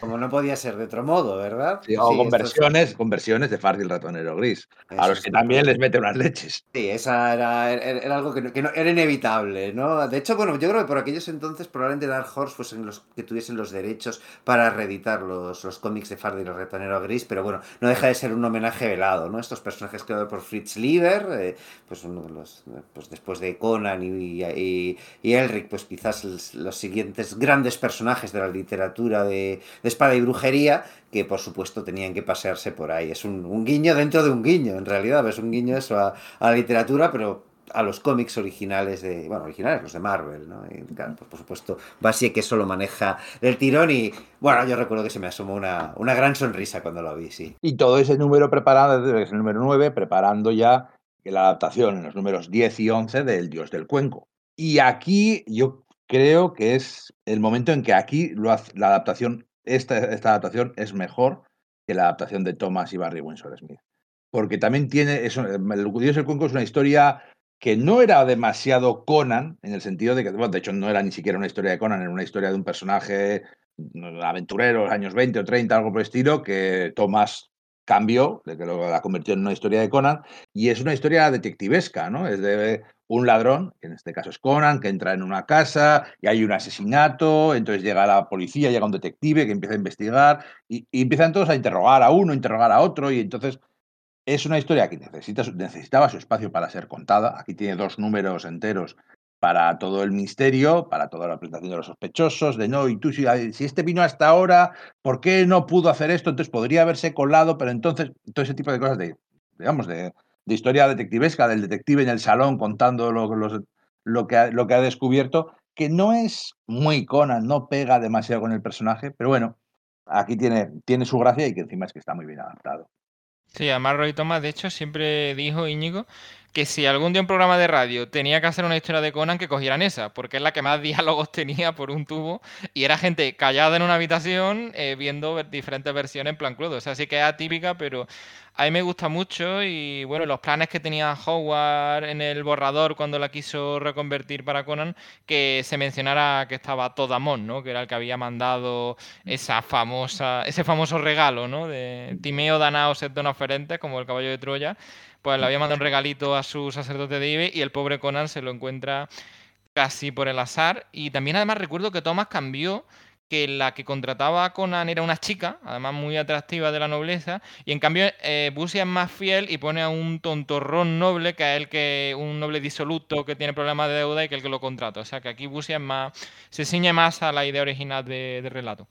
Y es bestial la viñeta de, de Nord en la que este noble trata de traicionar a Conan, de, de, de, dejarle con el culo al aire, ¿no? Y Conan que ha mantenido, bueno, pues claro, con su sentido del, humo, del honor eh, cimerio, ¿no? Que es de aquella manera, pero muy, pero muy fijo, al verse traicionado, es muy dinámica, quiero decir que con todo el tema pictórico de, de Kerry Nord, ese momento en que cómo le decapita rápidamente es como, ostras, es muy de TV y funciona muy muy bien, a pesar de eso, de ser todo tan, tan pictórico resulta muy impactante. Yo no recordaba ese, ese momento y alrededor ha sido como muy genial, ¿no? Y también me ha gustado mucho la versión gráfica que hace Nord de, de ese ser que, está dentro del cuenco. Es, porque, claro, recordaba la, la, el original, ¿no? Que era, bueno, pues decías un poco más cabeza de medusa y tal. Y eso que es casi como, una, como un tótem tribal dotado de vida a mí me ha gustado mucho, vaya, ahora en la relectura. Es muy violento y, como tú has dicho, Sergio, muy preciso, porque Conan se comporta con mucho sentido de lo, del honor en todo el trato que ha hecho con él. Lo, volveremos a ver con Néstor, el Gunderio, cuando haga una sociedad de criminales. O sea, él tiene sus códigos. O sea, Conan es un aventurero, él no quiere salvar el mundo, pero cuando se compromete a algo, si la otra persona cumple, él responde. Y de hecho, el Demetrio, que es el jefe de la guardia, se lo da a entender al noble de, mira, tú eres un tipo muy importante, podemos mmm, escurrir el bulto, disimularlo, te puedes ir de la ciudad, pero a este le puedes salvar la vida, porque si, sabemos, si tú confiesas esto, él no ha sido el asesino, simplemente ha sido el ladrón. Y el otro el que se niega, o sea, que no es que lo que te sí. digo, es una muerte muy gore, pero es muy justificada, porque has visto que el personaje lleva viñeta y viñeta aguantando el interrogatorio y es que el otro lo deja vendido a la primera y encima sin ningún riesgo para él, o sea, porque él no iba a ir a la cárcel, o sea, una conducta muy, muy miserable. Y, se, y, se, y, se, y, se, lo carga delante de todos los guardias. Eso es que se queda. Ya no hay, ya no hay ninguna duda. O sea, a mí no me importaba que me acusaran de asesinato, solo que. solo que eh, yo no había hecho ahora este sí. en concreto. Ahora sí. Esta sí. Bueno, entonces yo creo que aquí podemos ponerle un tanto a Busek North sobre la historia original, sobre. Sí, verdaderamente sí, incluso eso de la, sobre la adaptación. Pero, pero, es que encima también está muy bien hilado porque todo esto del regalo que era para cara antes y tal nos lleva a la siguiente historia en la que por fin Conan se encuentra con Yanisa y, y, y es una historia original, joder, que funciona muy bien de esa, esa caravana eh, protegida por Busiek, por Conan y Yanisa, sí. que, lleva, que, lleva, a Carantes hacia, hacia, hacia, su tierra natal, que es acosada sistemáticamente por la magia de Tozamón de una forma implacable y, y, y aterrorizada. Y... Terrorífica. Sí, terror, terrorífica, me salía terrorista, digo, no, terrorista no. Aterrante, ¿no? Aterradora, correcto. Sí, Joder, es. Qué empanada. Yo recuerdo además, y que ahí se nota mucho, por darle un piropo a Nor, el momento en que Todamor lo está observando como a través de unos bichos que ha invocado y que su presentación, que es una splash page bestial, o sea, un Todamor muy... Yo soy muy fan del Todamor de Busema, pero el de Dark Horse me mola mucho cuando lo dibuja Nor y ahí se ve el peligro que tiene. Y Busia juega muy bien con las dualidades. Se ve que además yo lo agradezco mucho porque Conan, pese a ese código del honor que hemos dicho, es un tipo que va a la suya, es un superviviente, aunque con honor. Todamón es un tipo que va a la suya sin honor ninguno. Y Calante es como un personaje benigno que se preocupa de su gente, su caravana. Y bueno, se agradece en un cómic de Conan un personaje un poco más humanitario, porque además el personaje de Yanisa también es de armas tomar. O sea que con tanto cabrón en la caravana se agradece esa pequeña pausa. Sí, que, haya algo, algo, que te dé un poco de no que te dé eh, eh, calor en el corazoncito, ¿no? Sino que simplemente, claro, es que estás permanentemente expuesto a gente muy árida. Entonces, que haya ese contraste, además, consigue que los otros cobren todavía mayor volumen, porque te puedes insensibilizar, ¿sí, no? A, la, larga, Y estoy contigo, estoy contigo, no lo había pensado hasta, hasta este momento, pero el diseño de, de Tozamon, de, de Kerry North, es bestial. Y gracias a eso tenemos dos versiones totalmente distintas, como son la de Bustem. Obviamente, yo, el primer, el primer TV de Conan que yo leí de pequeño era aquello de Conan, el Bucanero, ¿no? Eh, aquella adaptación y tal, donde se presentaba. Por primera vez Conan se encontraba cronológicamente cara a cara con, con Tozamón, ¿no? Entonces, para mí es primer villano de Conan, o sea, es el, esa imagen para mí es súper icónica, la del Conan de Bustema, con la túnica, los cuernos enroscados, etc. Y a pesar de eso, la de Kerry North me parece tan sumamente sobria y tan, y tan elegante y tan que ves detrás toda esa malignidad. También mala leche, sí, sí, sí. Es que a Conan, a Conan le pasa una cosa parecida al castigador que eh, no tiene una galería de villanos porque no tiene los enemigos mortales de Punisher, sino los enemigos muertos de Punisher. Claro. Y a, Conan, le ocurre igual, los villanos le duran una historia a veces dos. Eso es.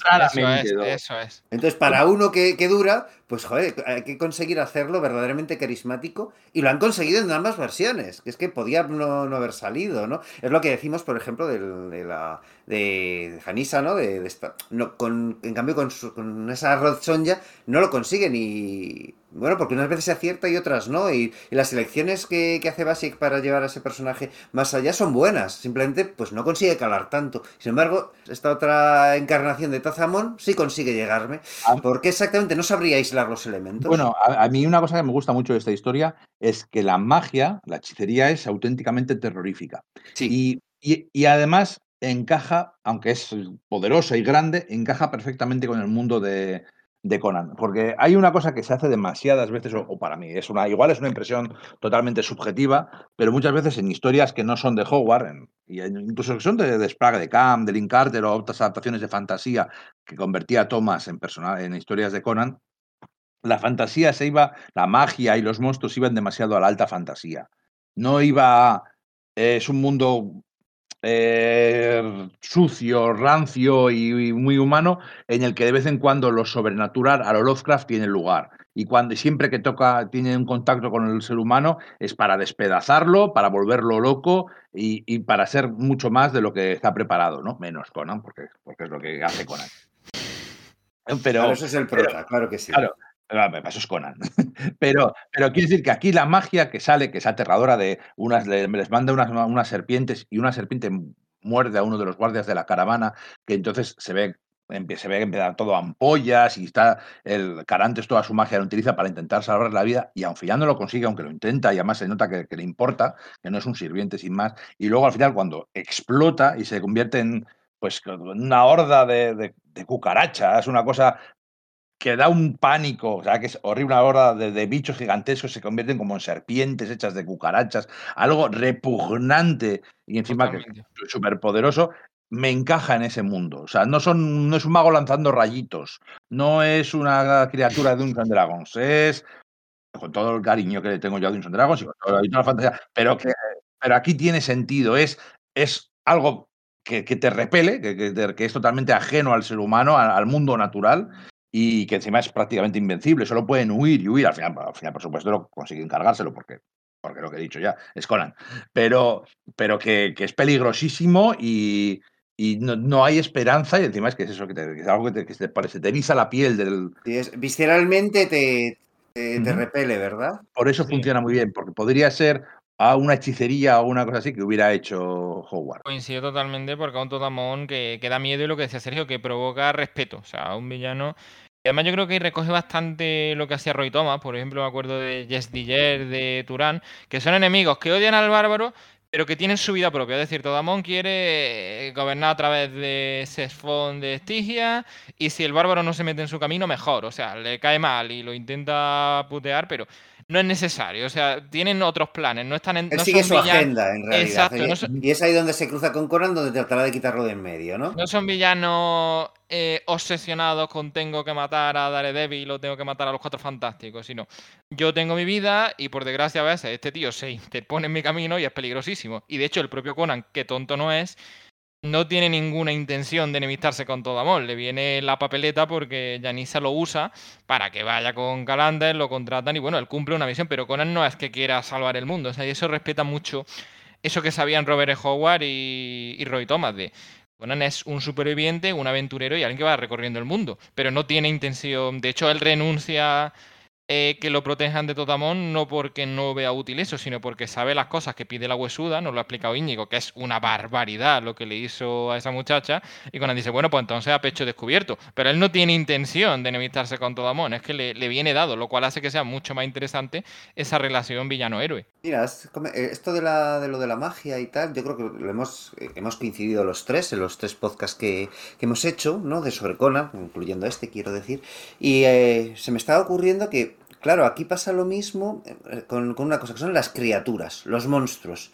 Aquí tampoco, es decir, mientras que en, las, pues, en, la- en los cómics Marvel, desde un principio casi había uno en cada, en, en cada número, incluso los Sí, primeros sin, el, sin, el, sin el Smith, casi. casi, tal cual, tenía que salir un monstruo, un bicho cortar. Aquí se administra más su presencia. Y entonces, claro, de nuevo, cuando- al igual que con la magia y, el- y cómo es utilizada, también cuando aparecen te resultan más aterradores o más, eh, más singulares, ¿no? En general dices, no, estoy viendo la, la historia de Conan, un tipo que vive en un mundo eh, similar a la edad del bronce, que es muy oscura. Y de vez en cuando aparece algo chungo. Entonces, claro, ese de vez en cuando resulta más impactante cuando, cuando, no, cuando no se banaliza. Y creo que no solamente con la magia, sino también con la presencia de monstruos, que obviamente, claro, también aparecen de vez en cuando, ¿no? Pero no es tan absolutamente por sistema su aparición, ¿no? No hay que cubrir ese expediente. Sí, mira, de hecho, el siguiente número, al, al terminar esta saga, me parece de los más flojos porque es más de Conan va a un sitio que hay y se encuentra con tres hermanos demonios, algo por el estilo, que es una historia como más de transición más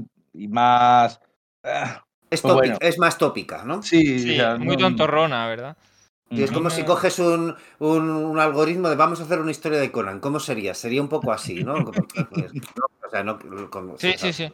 Sí, Igual sí. es un poco despreciativo lo que digo, pero sabéis de lo que hablo, ¿no? La historia genérica de Conan, que te puedes hasta hacer unas tablas de Excel diciendo oculto este elemento con este otro, habrás visto cosas por el estilo en redes sociales, ¿no? De, tu nombre De está eh, es una cabezonería de Conan, porque hay un chaval del pueblo que le dice, oye, tío, que ahí est- eso está maldito. Ya yo paso la noche ahí por mí. Claro, por mi me dices, ¿qué pasa si soy Conan? Ya, entonces como no acaba de encajar tanto con lo que hemos estado viendo hasta, hasta ese momento y lo que veremos después. Correcto. Luego, eh, entonces ya Conan, eh, Conan eh, que sigue moviendo las fichas, de bueno, ahora ya toca llevar a Conan al mazo, ahí en Zamora, en la ciudad de los Zamora, Zamora, sí.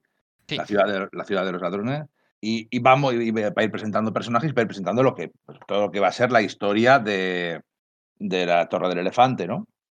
Entonces, eso está bien porque son números de transición que funcionan muy bien y que te permiten centrarte un poquitín en, en la anécdota. Y luego hay un número ya un poco diferente, que además es co- con colaboración con Fabián Nicieza y que lo dibuja a Joe Severin, a John Severin, John Severin, que es bastante gracioso, que es la historia del yelmo de Conan. Sí, En- en- al principio de la historia, Conan haya aparecido, claro, como en cierta forma homenaje al Conan de Barry Winsor Smith con su yelmo con un par de cuernos, y lo había perdido nada más ser al ser capturado por los, por los hiperbóreos. Entonces nos cuenta una historia humorística de uno que se lo encuentra y cómo el yelmo parece estar maldito. Se lo pone a uno, entonces se lo carga, entonces como, "Buah, con este yelmo me protegeré de la guerra. Flechazo en, el cuello. Entonces otro, y así ese yelmo va pasando de mano en mano a través de un montón de historias y vamos conociendo, pues eso, eh, historias de perdición y de todo, de grandes esperanzas que acaban pues mal, ¿no? Eh, es una historia graciosa, no tiene demasiado que ver con Conan, pero es un buen cómic. A mí me hizo gracia por unas. eh, vamos, porque me recordaba mucho a una, historia serializada, unos, unos cómics que había en la revista Capitán Trueno de los años 80, que no solo publica el Capitán Trueno, sino también, por ejemplo, los, relatos de Cthulhu, o sea, la llamada de Cthulhu adaptada por Esteban Maroto, y había unos insertos que era, que era historia de un rifle. Entonces era. El protagonista era un rifle, que era el narrador de la movida, de, la, de cada una de las historias, e iba pasando eh, cada episodio iba pasando por, por, manos de un dueño distinto, era una historia distinta. Entonces me recordó un poco eso y, no sé, le tengo mucho cariño. me hizo mucha gracia, ¿no? Además, bueno, pues claro, sí, no se habían dejado caer que, el, que Conan le tenía mucho cariño a ese yelmo, porque lo había, si no, me equivoco, si no me equivoco, lo había forjado su padre, que era herrero, y entonces aquí darle eso. Y además, como estaba la coña esta de que, bueno, pues originalmente en los cómics Marvel de, de Conan, pues Barry Winsor Smith le había dibujado con ese, también con un yelmo con cuernos que luego perdió, pues que hiciesen aquí esta cosa, a mí me, resultó eh, como mínimo simpático, ¿verdad? Sí, tiene mucha simpatía, coincido. Yo le tengo, yo le tengo ley a ese cómic. Por aquí también se empiezan a hacer, em, si no me equivoco, hay algunas, eh, eh, no solamente, es decir, que Kerry Nord es ayudado por Thomas Yates y más adelante, o incluso por aquí, no recuerdo exactamente, por Tom Mandrake, ¿no? También salido de la, de la escuela de, de dibujo de, Joe Kubert, Tom Mandrake, es el del espectro, colaborador habitual de, pues de John Ostrander, pero bueno, también eh, compañero de, fatigas de alguien que será muy importante en esta encarnación de Conan. Compañero de fatigas me refiero, en la escuela de. Eh, compañero de escuela en la escuela de, Joe Kubert, vaya, ¿no? Que es eh, Tim Truman, que más adelante será, será importante. Lo digo eso perfectamente. Vamos, Íñigo ha mencionado lo, lo, de la colaboración de Fabián y Cieza y estamos hablando todo el rato de, de Basiek y, de Nord y bueno, ya empieza a haber otros colaboradores que igual se nos estaba pasando mencionarlos, ¿no? Y bueno, pues como dices, va llevando un poco la torre del elefante, ¿no? Yo creo que es ahí más o menos donde se queda el, el primer tomo que ha publicado Panini eh, una vez que los derechos de Conan han sido, fueron recuperados por Marvel y han sido reeditados eh, pues, por, Panini, digamos, a través, de, a través de Marvel, creo que es ahí, hasta el, sí, creo que el número 19 USA, ¿no? Donde se queda esa biblioteca Conan, ¿no? Donde, donde es la reedición más reciente que hay de todas estas, de todos estos relatos de los que estamos hablando. Acaba, de salir, ¿no? Eso es, de hecho, bueno, está, se supone en preparación el, el, siguiente tomo, pero vamos, todavía no está, no está a la venta, o sea, hace poquito y bueno, pues es un tomo que súper recomendamos, como, cualquier, ah, por si a estas alturas no hubiésemos dado muchas pistas, y quizás el lugar donde, bueno, pues nosotros recomendaríamos que, se, eh, que los lectores lo adquiriesen con esa hermosa portada de Joel Insler, que es verdad que hace bastantes de estas portadas, el, un artista que no ha tenido mucho predicamento aquí en España, el de Cry of, Cry of Down y tal, entonces bueno, pues elige su, su primera portada. Bueno, pues recomendamos que lo compréis, ya sabéis, en Universal Comics, ¿no? La tienda barcelonesa, que bueno, pues eh, podéis ir ahí a su tienda física ahí en la capital catalana o bueno, pues tenéis aquí el, eh, también su página web universal-comics.com que tiene un servicio de venta online, bueno, pues eh, excelente, ¿no? Ya sabéis, a partir de 50 euros los gastos de envío a territorio peninsular son gratuitos y pues, normalmente son muy rápidos y cuando hay algún problema, antes comentábamos fuera de micrófono, Íñigo, Marcos y yo, ¿no? Que Íñigo había hecho una compra, resultaba que no había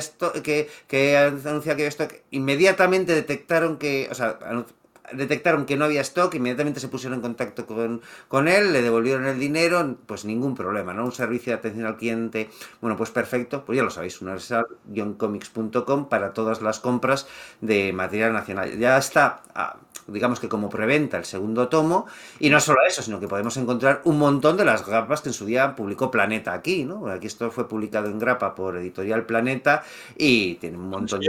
Todavía. Es verdad, todavía eran forum, todavía eran forum. Eh, y, aquí, bueno, pues por ejemplo, estoy viendo que tienen esa, esa promoción que hubo de el número uno de Con la leyenda con, regalo la, grapa del 2, ¿no? Que la tienen, pues fíjate, ¿no? A dos euritos de nada, pues te puedes hacer con ella, que, es un, ya lo decimos, ¿no? No es ya que sea el comienzo de la serie, que es genial, sino que ese número cero, bueno, es un TVO ganador de un Eisner, ¿no? Que te puedes hacer por poco dinero. Y bueno, solo con, con, un par de cositas de las de Conan de las que ya estamos hablando, puedes, te, haces el, envío gratuito ahí para que te lo lleven a tu domicilio. Bueno, el número 19 es, yo creo que es el número de Marcos, porque es el número del que he hablado varias veces, dos veces en los, en los podcasts. Te lo dejo para ti. yo es que, ya además que lo he mencionado varias veces, porque es que es uno de mis favoritos y no sé, tiene algo y creo que ahí sí que es puro Robert. Howard. Yo creo que el Busie más mimetizado con él y, en fin, es que podría decir un montón de cosas de este cómic. De hecho, os quiero preguntar vuestro momento favorito del mismo, ya aprovechando, porque yo lo tengo claro, pero prefiero decirme vosotros el vuestro y ahora digo yo el mío. No, no vamos a decirlo porque es el tuyo, es el, Es el momento del aquí final, tienes, tienes que claro. explayarte tú, eso es. Bueno, ya es la, la etapa donde Conan ya se va adentrando en, en todo el tema de Zamora, la, la ciudad de los ladrones. Hay una cosa muy curiosa que yo creo que es un fallo de traducción, pero que queda muy bien, lo del tema este del barrio del Maso, que en realidad sería el laberinto, pero me parece mucho más tópico y más de juego de rol usar laberinto para un barrio intrincado y el Maso, en cambio, eh, mola un montón, ¿no? Y lleva pues a un Conan que se mete en esa ciudad de los ladrones y yo creo que aquí sí que se nota la buena labor de Busier rellenando los huecos de Hogwarts pero sin que se note. O sea, es como mejorar la Torre del Elefante añadiéndole muchos elementos y viendo cómo Conan se mete y va convirtiéndose en el mejor ladrón de la ciudad, sobre todo al principio por una superioridad física tremenda por encima del resto y hace que se convierta en el referente de muchos otros, pero también que genere muchas rivalidades, porque claro, es como si de repente en una liga de barrio se metiera Michael Jordan, ¿no? Y rompe todos los esquemas. Y muchos otros ladrones dicen, este tío va a conseguir infectar la ciudad de policía y de guardia, y a nosotros nos van a pillar y él se va a seguir saliendo airoso. Y eso hace que ya sí que entre en una civilización mucho más complicada que esas primeras ciudades que había visto un Conan que se deja deslumbrar y aquí eh, juega mucho Busiek con ese visir que le va leyendo las crónicas al príncipe de las crónicas nemedias porque sí está uno de los grandes defectos de Conan, sobre todo en su juventud, que es emborracharse como un animal y fiarse mucho de las mujeres con las que está y eso va a llevar a que le roben muchas veces bolsas de oro o lo dejen vendido. O sea que aquí sí que hay una reflexión de ese primer Conan que es pura exuberancia física, pero no es tan taimado como el que luego terminará siendo general y posteriormente rey. O sea, yo creo que es... Tiene 18 años. Exacto, está, está muy bien llevado, exacto. Y es como que todo es muy lógico lo que le pasa. Y lleva también a que conozca a una chica rubia que creo que en Roy Thomas la llamaba Gina y aquí es Genira, ¿puede ser? Kiara, ¿no? Kiara, Kiara. Kiara. Bueno, de hecho, ya había salido un poco antes. Sí, tiene que ya la había robado una vez. Ya la había robado una vez junto con una amiga suya, la habían Sí, que se la habían que, que han tenido un trío y que Claro, no se insinúa, se ve, se ve. Ah, se veía, ¿no? Yo pensaba que era Se, después. se le ve a los tres en la cama, sí, sí. Ya, Pero bueno, pues, fí- fíjate que aquí ya, desde esa Giara, que será la de Villanos en la casa, eh, perdón, las de. Sí, la de sí, Villanos Villano, en la Villano en la casa. casa sí, está. que Villanos en la casa es casi al final, es el número 45 o algo por el estilo. Ya, en este es el número 19, pero ya había salido un poquitín antes. Es, es una relación que no están enamorados en ningún momento, pero son una pareja más o menos consolidada. Funcional, eh, ¿verdad? Sí, bueno, o, disfuncional. Bueno, sí, sí, igual no, es- no- no ha sido la palabra más adecuada. la Sí, que de hecho el propio Conan se lo dice, ¿no? De ni yo soy tu primer amor ni tú eres el mío, pero bueno, esto funciona y le gusta, está en, hecha- está en plan de rollo y está contento y la lleva por varios... Aunque la chica, y eso está muy bien llevado también a nivel de guion, no te va a sorprender lo que luego ella, no solamente por la primera vez que lo robó, sino porque da muchos indicios de que guarda algunas de las cosas que, que va asisándole a Conan, pero civilinamente al principio. O sea, como que tiene las manos largas y sabe, y sabe lo que tiene entre manos. También tiene otro romance con otra muchacha que además esa va a terminar muriendo de una manera bastante trágica. Una de las que lleva a Conan también a reflexionar y en algo que ya decía Robert. Howard, que me ha sorprendido mucho preparando este podcast, porque siempre había dicho que era un añadido de Busies que pegaba mucho con Howard, pero es que Howard ya lo dice, que en Zamora Conan se aficiona a ir a charlas de filósofos en los patios de Zamora, que al principio le parece una chorrada, pero como es muy listo, poco a poco va diciendo, bueno, esto me parece una tontería, no lo entiendo del todo, pero por algo estarán aquí y por algo la gente va a escucharlo y yo tengo que enterarme un poco de O sea, que va. eso ya lo decía Howard, ¿no? Porque Sí. efectivamente siempre que lo hemos hablado, yo, y yo tenía la misma idea, pensaba que era cosecha de, de Basiek. Sí, sí, Es- sí. Es súper curioso, en serio. El párrafo literalmente es que él cuando está pensando de, oye, voy a escalar la torre del elefante, yo me voy a arriesgar, soy un... ti-". Él dice de, bueno, eh, de las cosas que le han pasado diciendo, por la mañana iba a los patios de los filósofos, no entendía gran cosa, le parecía... Pero daba a entender que había ido varias veces, o sea, que Sí. algo le había... Y Busias, que es muy listo, dice, bueno, pues yo voy a potenciar eso, lo que ha insinuado. Howard, y por eso Ujú. en- no encajaba tan bien, como dijimos en el anterior podcast. Al final tiene sentido, porque, y eso es muy importante para que no se desvirtúe Conan, como lo decía antes Íñigo, Conan no es una máquina de matar únicamente. O sea, no habría sobrevivido tanto si solamente fuera por su supremacía física. De hecho, si fuera una montaña de carne que pica carne, ¿no? Eso no, llegaría ahí. Y, como, nos menciona, como mencionabais vosotros, Zamora es la prueba de eso, porque Conan al principio piensa que puede por, por lo que tiene. O sea, es muy buen escalador, puede tumbar a tres guardias a base de puñetazos, es muy difícil pero hace falta algo más para vivir en la ciudad de los ladrones. Hace falta astucia. De hecho, él ya va a empezar a hacer trucos. Hay escenas muy chulas en las tabernas de cómo a veces usa a otros como presa para que los guardias se lo lleven. O sea, es un Conan que va a madurar. Tú vas creciendo con el personaje. Y eso ahí yo le doy mucho mérito a Busias, que nos explica cómo Conan se convierte en el tipo más peligroso de la ciudad de Zamora, también el más seductor, tiene varios rollos muy interesantes con mujeres de grandes dignatarios. Además, el Conan más taparrabos, como decía Íñigo, sobre todo con las escenas de escalada, se ve prácticamente todo. Pero son unos cómics mágicos. Y aquí sí que me atrevería a decir, y soy súper fan del de Barry Windsor en mi Rey Thomas, que aquí disfruto más de Zamora porque se explaya. O sea, es como poder tener más detalle. O sea, todos los personajes están más explicados. La traición de la chica se masca más poquito a poco, de cómo va llegando que también no la justifica, pero ayuda en las múltiples infidelidades que le hace Conan. O sea, Conan se va acostando con todo lo que se mueve en la ciudad y bueno, a ella le da coraje, lógicamente también, porque son una pareja disfuncional, pero pareja a fin de cuentas. Y hay además un rollo de sacerdotes que tiene una especie de sabueso humano que van rastreando a la gente que roba objetos mágicos que no está, que yo sepa, en ningún relato de Howard, pero digo, a Howard le hubiera encantado que existiera esto. Sí, es esas, son inquietantes esas imágenes, ¿verdad? Lo de los tipos estos yendo ahí a cuatro patas, una especie como de máscaras que llevan y tal. No sé, son... Vamos, a mí me... Ah, me, me, flipó bastante y es lo que dices, que, que entra muy bien en el, en el canon. Es verdad que casi parece que, te lleven a otras películas de, de bárbaros y tal, eh, pero el pero acaba, o sea, encaja muy bien en ese escenario en concreto. Bien. Y entonces llegamos ya a la Torre del Elefante. la Torre del Elefante, nada más. 20, 21 y 22. O sea, se lo toma, eh, ¿no? Quiero decir, eh, que está bien, no tiene que comprimirlo. O sea, con las escenas duran lo que tienen que durar. Eh, no, me estoy explicando bien. no tiene por qué ser todo, venga, picadito, rápido, tiramos para adelante sino este toma el tiempo necesario, ¿verdad? Para que el asunto quede bien. Y funciona muy bien. La historia a mí me gusta más la primera, la de Barry Winsor Smith, que también me gusta más que la de, que la John Bustema, pero jo, es que está muy bien adaptada y está muy chula y funciona todo lo bien, se recrea en, lo la maldad de ese cabrón de, hechicero y, la venganza de, del pobre hombre elefante, pues sienta bien. Sí.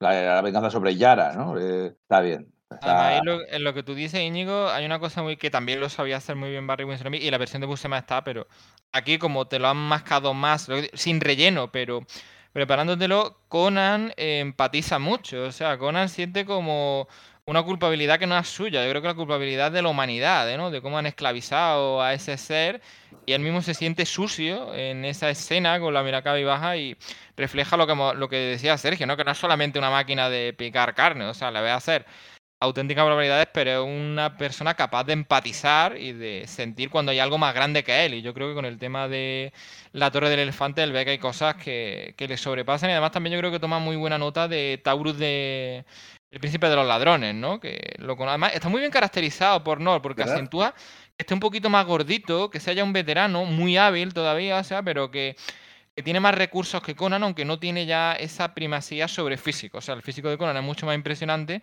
pero él es el que le lleva a la, última habitación, igual que ocurre en el relato, ¿no? Y yo creo que eso también le lleva a él a tener una dosis de realismo, de que hay que tener plano, plan B y plan C, y que no siempre te puedes tirar en masa contra todo lo que te venga, que a veces va a necesitar otra, otras habilidades. De todas formas, me doy cuenta leyendo esta adaptación, ah, ya, ya leí la historia en su momento, pero la adaptación de, de Thomas y Barry Smith es que no omite nada. Todo lo que está aquí en esos tres números está aquí en este. O sea, es que es muy, muy fiel. Hay veces que, que Thomas se tomaba sus libertades, hacía cambios a veces un poco aleatorios o, acortaba para poder ir al espacio que tenía, pero el actor del elefante está todo lo que todo, ¿verdad? O sea, es, es sorprendente. Eh, también esta adaptación es muy buena, pero también ayuda a apreciar lo buena que fue la primera. Sí, sí, sí, sí. Y visualmente tiene un par de cosas que son prodigiosas. La araña contra la que se enfrenta Conan Es decir, a mí me parece que da más asco que cualquier otra araña con la que se ha pegado eh, el personaje. Pero es que las escenas oníricas de Jack Soza, el, el ser este del espacio exterior, dibujadas por Mike Kaluta, eh, con- contrastan con el, con el grafismo de Kerry North, siendo también pues, pues, pictórico, pero de otro modo, ¿no? Y realmente te sumerges en, el- en- la- en lo que le pasa a ese ser, ¿no? El- y cómo lo dibuja Kerry North también, digamos, en el, no es un soñación en la historia que le cuenta Conan, sino realmente el patetismo de, de ese, de ese personaje, de lo que, lo que está sufriendo ese ser, ¿no? Tan, que es, bueno, pues tan, a, priori tan horrible, ¿no? Con esa enorme cabeza. Parece, la sensación de que es más masivo que las versiones de, de Barry Sí. Smith y, y de, y de Buscema, pero te transmite mayor, mayor pena, ¿no? Te da más pena lo que está pasando. Consigue Kerinor darle ese rollo de, tío, realmente este ser lo está pasando muy mal, ¿no? En el momento en el que Conan le- pues pone fin a su vida, realmente ves una- un acto de piedad detrás de ello, Sí, solamente desde lo visual. No necesitas ni siquiera que te estar leyendo los textos para comprender qué es lo que está pasando y, y creo que tiene mucho mérito. Es compasión totalmente. Ese espadazo. Mm. No, no hace falta, no necesita apoyo de diálogo, efectivamente, como tú dices, Sergio. Mm. Entonces eso, nos encontramos de nuevo con una adaptación de un relato de Howard que parece que sea insuperable que, por, las, por las adaptaciones anteriores, quiero decir, que es que es como que los, el- la sombra de, lo mítico eh, era demasiado alargada, es como, ¿para qué lo intentas siquiera, Karl Basic? Pues narices, lo intentas y lo consigues, o sea, realmente está muy, muy bien esta, esta adaptación. Sí, obviamente, pues tenemos nuestros, nuestros favoritos, yo también prefiero la de Barry Smith, ¿vale? Quizás porque la leí más de pequeño, Igual esto, si hubiese, si hubiese leído primero esta, esta adaptación, me gustaría más, no sé. Creo que también hay una cosa que igual no hemos comentado tanto, y que es, porque igual es una obviedad, ¿no? Pero es un punto de, de entrada para, para el personaje maravillosa esta serie. Es decir, porque claro, te cuenta todo desde el principio y lo hace desde una perspectiva quizás más moderna. Pues Yo sí conozco gente que, bueno, pues que a lo mejor ese primer barrio Winsor Smith no le gusta tanto, y hasta que no llegan los episodios de Buscema, igual resulta más renqueante, pero para gustos más modernos, quizás esa, esta, esta versión de, de, de Conan, de, de Dark Horse, que tiene ya, pues eso, pues sí, 20 años, pero con todo probablemente capte mejor los, los gustos Pero. ¿cómo, va, cómo va a tener 20 años? Tendrá 6, 5, ¿Verdad? ¿Verdad? Sí, sí, años. sí. Dice, ¿cómo tener 20 años? Este- Eres un flipado, ¿no, Que lo Sergio? he comprado hace poco, no jodas. Pues sí, efectivamente, ¿no? Y vamos, que eso, que a lo que voy, que, que, es, que es una muy buena primera entrada al, al personaje y yo creo que, te, te, vamos, te, te quedas a leer otras, otras versiones del personaje y puedes redescubrir las clásicas con esto. Luego, después, eh, ya después de esta historia, bueno, hay otra más de las, de las historias del joven Conan, empieza, eh, empieza como portadista Tony Harris. Tony Sí. Harris, que lo había estado petando en, bueno, lo estaba petando seguramente por aquel momento en Ex Ujú, ya había el- terminado, había terminado Starman hace tiempo y estaba en Ex Machina con Brian Cabaugan y se casca unas portadas bastante, bastante chulas. De hecho, tuvo una movida con una de las portadas, porque la del número 24, pues claro, la mujer que aparecía y la dibujó pues con los pechos al aire. Y entonces, aunque no se publicó como portada en sí mismo, sí que Scott Alley eh, metió la ilustración sin censurar, digamos, en la contraportada de las del, de los pues de- del número 24 norteamericano, una primera tirada. Entonces hubo muchas quejas por parte de las librerías y se procedió a, censurar aquello, a quitar esa, esa portada que había dibujado Tony Harris con, las, con los pechos al aire de la, de la dama, ¿no? Pero bueno, hay unos, una tirada de unos cuantos miles de ejemplares que supongo que serán eh, objetos de coleccionista para. porque, bueno, pues efectivamente se llegaron a ver tetas en ese TVO de Conan en portada, ¿no? Y bueno, claro, dices, joder. Pues, que, que dentro las hay, ¿eh? Dentro claro, es- eso es, y que siempre las había habido en La Espada Salvaje, etcétera, Sí, ¿no? Pero aquí, de hecho, es una de las escenas más explícitas cuando se acuesta con las. mm, va a robar y se acuesta con la mujer del sacerdote. Que no tiene nada que ver la mujer con el sacerdote, ¿eh? porque la mujer está eh, tremenda. Sí, oiga, sí. Pero bueno, entonces aquí ya está moviendo. Es que, joder, Bushi construye y construye. Aquí ya está moviendo. Está, estaba esta Giara, pero está saliendo la chavalita, esta callejera y el. Y el y el ciego, que, se- que llegarán al final a salir en la mano de Nergal, ya van saliendo Allá. en estos números. Sí, sí, sa- sabe sembrar muy bien lo que está diciendo Íñigo. Es que es increíble cómo va colocando sus piezas. Y bueno, va, va- va moviendo personajes y tal. Y luego ya viene pues otro, un filín en el que entra ya, bueno, un filín no, son do- un doble, dos números eh, que dibuja Timothy Truman, en el que damos un salto. A mí, estando bien, no me gusta mucho esto, porque damos un salto a- en el- al futuro. Sí, claro, está, tiene, tiene sentido porque es, eh, se centra mucho en el visir y en el príncipe, y en cómo tienen una discusión sobre qué hacer, ¿no? Lo habíamos comentado antes de, bueno, si ya hemos, hemos conquistado unas tierras y para cómo solucionamos las guerras internas entre la gente, entre los diferentes imperios que trata, y pueblos que tratamos de conquistar. Y entonces el visir modifica las crónicas de medias para llevar al, al príncipe a que tome la decisión que él quiere que, tome. Eso es. Hasta que el príncipe... Es, sí, dime, dime.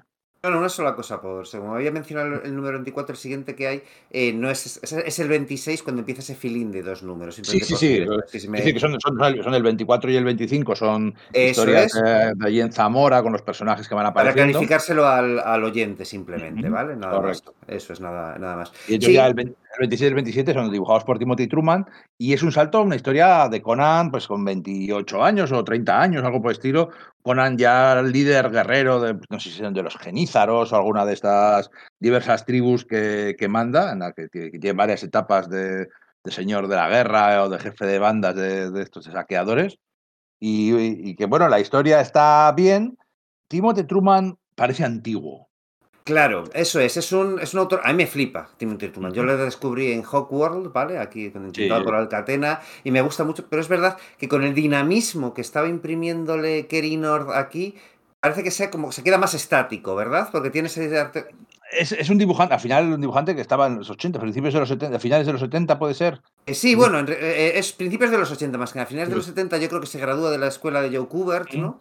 Y es, es, efectivamente es de, es de, los 80 y tiene ese estilo como que muy... Es, es que básicamente el, el, la, el, término grim and gritty se inventó para, para, este, para este autor, ¿no? Fue el que, el que hacía, el que dibujaba el, el Grimjack de, de John Ostrander y la expresión grim and gritty para un cómic se inventó para, para el estilo de este tío, quiero decir, ¿no? Entonces tiene ese estilo sombrío, detallado, muy sucio, pero también bastante estático, ¿no? Entonces creo que eso a mí me parece soberbio, me encanta y eh, como guionista eh, ya veremos que vamos, a mí me, me, flipa verdaderamente, ¿no? Pero es verdad que aquí, en este inserto, queda raro, ¿no?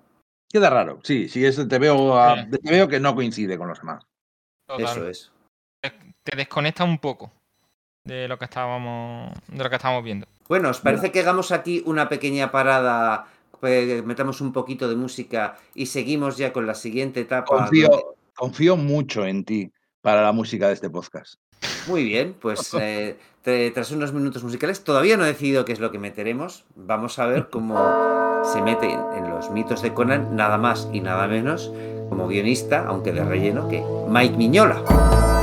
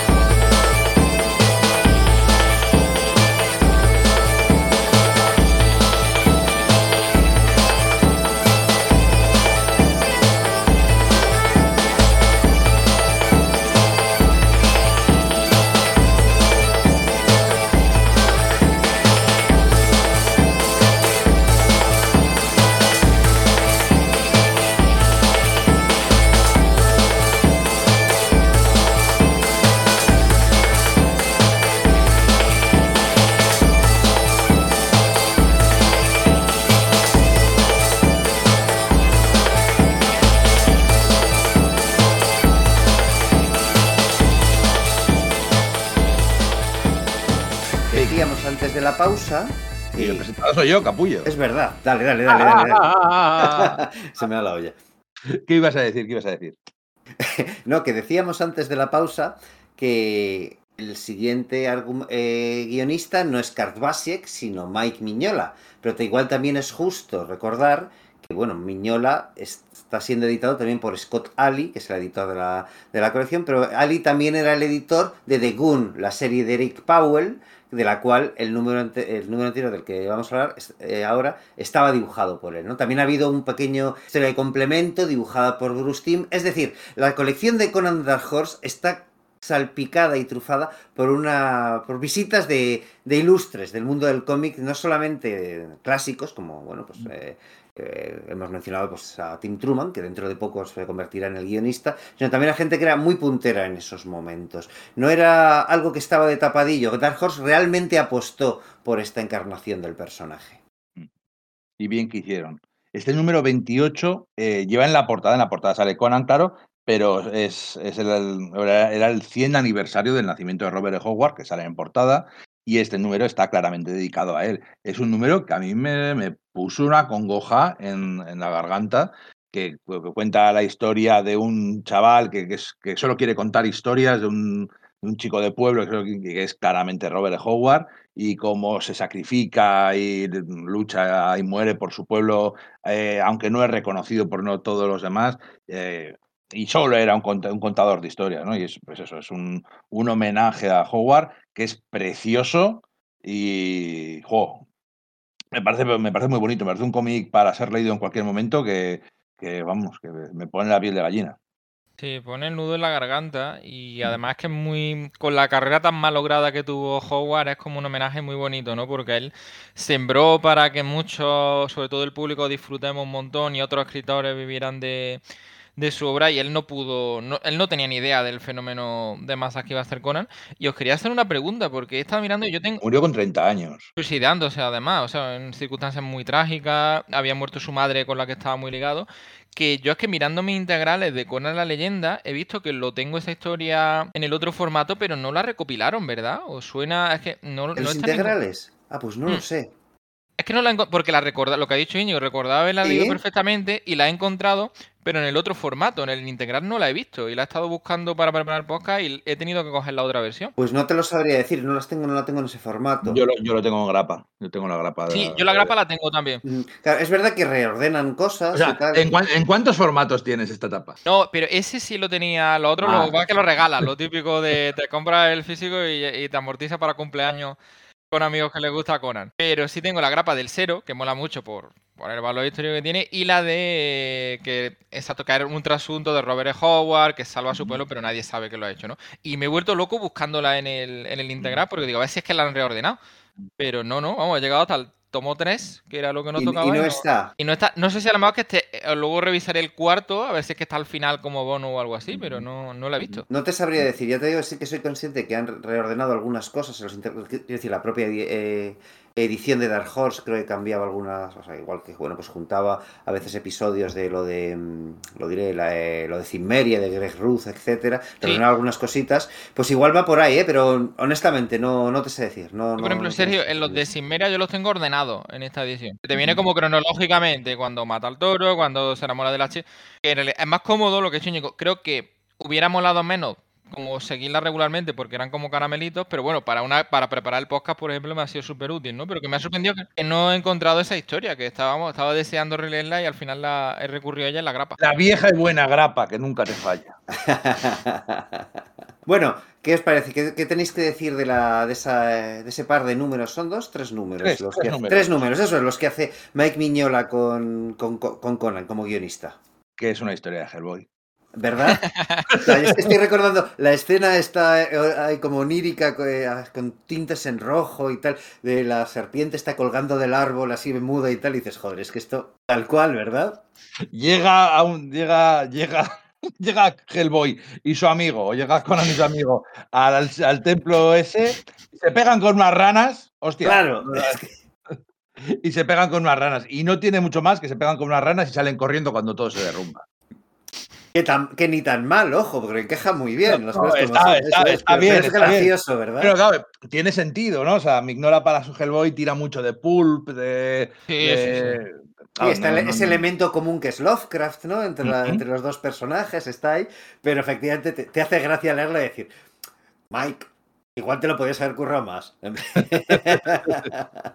es que a mí, yo no soy el mayor fan de Hellboy del mundo, ¿eh? ¿eh? gustándome y teniendo y tal, y, obviamente disfrutas del arte de, de Mignola y del, ¿Cómo se llama el dibujante? Um, de Duncan Fegredo, dices. De Fegredo y tal, pero no, pero no es el mayor de, bueno, va allí y se pega con un bicho. Y son no sé cuántas páginas de pegarse con el bicho. Son muchas historias. De, sí, muchas son así, es verdad. ¿no? Ya es simplemente disfrutar del arte, ¿no? Pero a mí, por ejemplo, las, la que son las cronologías, las partes que son más, o sea, más elaboradas o más de su cronología, la verdad es que me siguen gustando mucho y no me voy a poner a hablar de Lobster Johnson o AIDP, que me, que, me disparo. Y yo no entro en Triunfo y Tormento porque si no hablo de ahora, ¿eh? vale, correcto.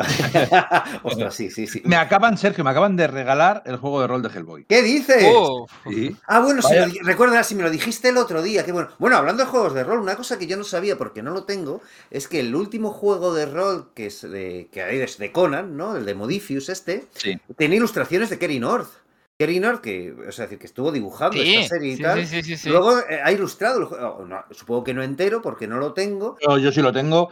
Es, es muy chulo ese juego. es, es un libro aunque no lo juegues, vale la pena tenerlo. Primero, la información del mundo, porque es, es un tocho guapo, guapo del, de, de, la era de Iboria, eh, las reglas están guays. La verdad que no lo he jugado, pero tiene buena pinta. Es el, 2 de 20 este que de Modify. Es que no, no, he jugado con él, he leído sobre ello, pero bueno, nos vamos a poner a marcar un podcast de rol aquí un día. Un día, un día vamos a hacer una partida. Yo o adelanto, sin mucho, hay uno que es como un RIS de Conan, de la Edad de Buria, que es chulísimo porque tienes diplomáticos, tienes magos y Conan un personaje no controlable. Conan va moviéndose por los reinos, hace lo que le da la gana, según unas ¿Qué cartas. Dices? Y es una pasada porque es puro Nadie puede controlar a Conan. Conan se va moviendo por el tablero y hace lo que le da la somos el resto de jugadores y nos puede dar el traste que, que te entre la, la carta del fin medio, ¿no? Llega, te roba, se acuesta con tu mujer.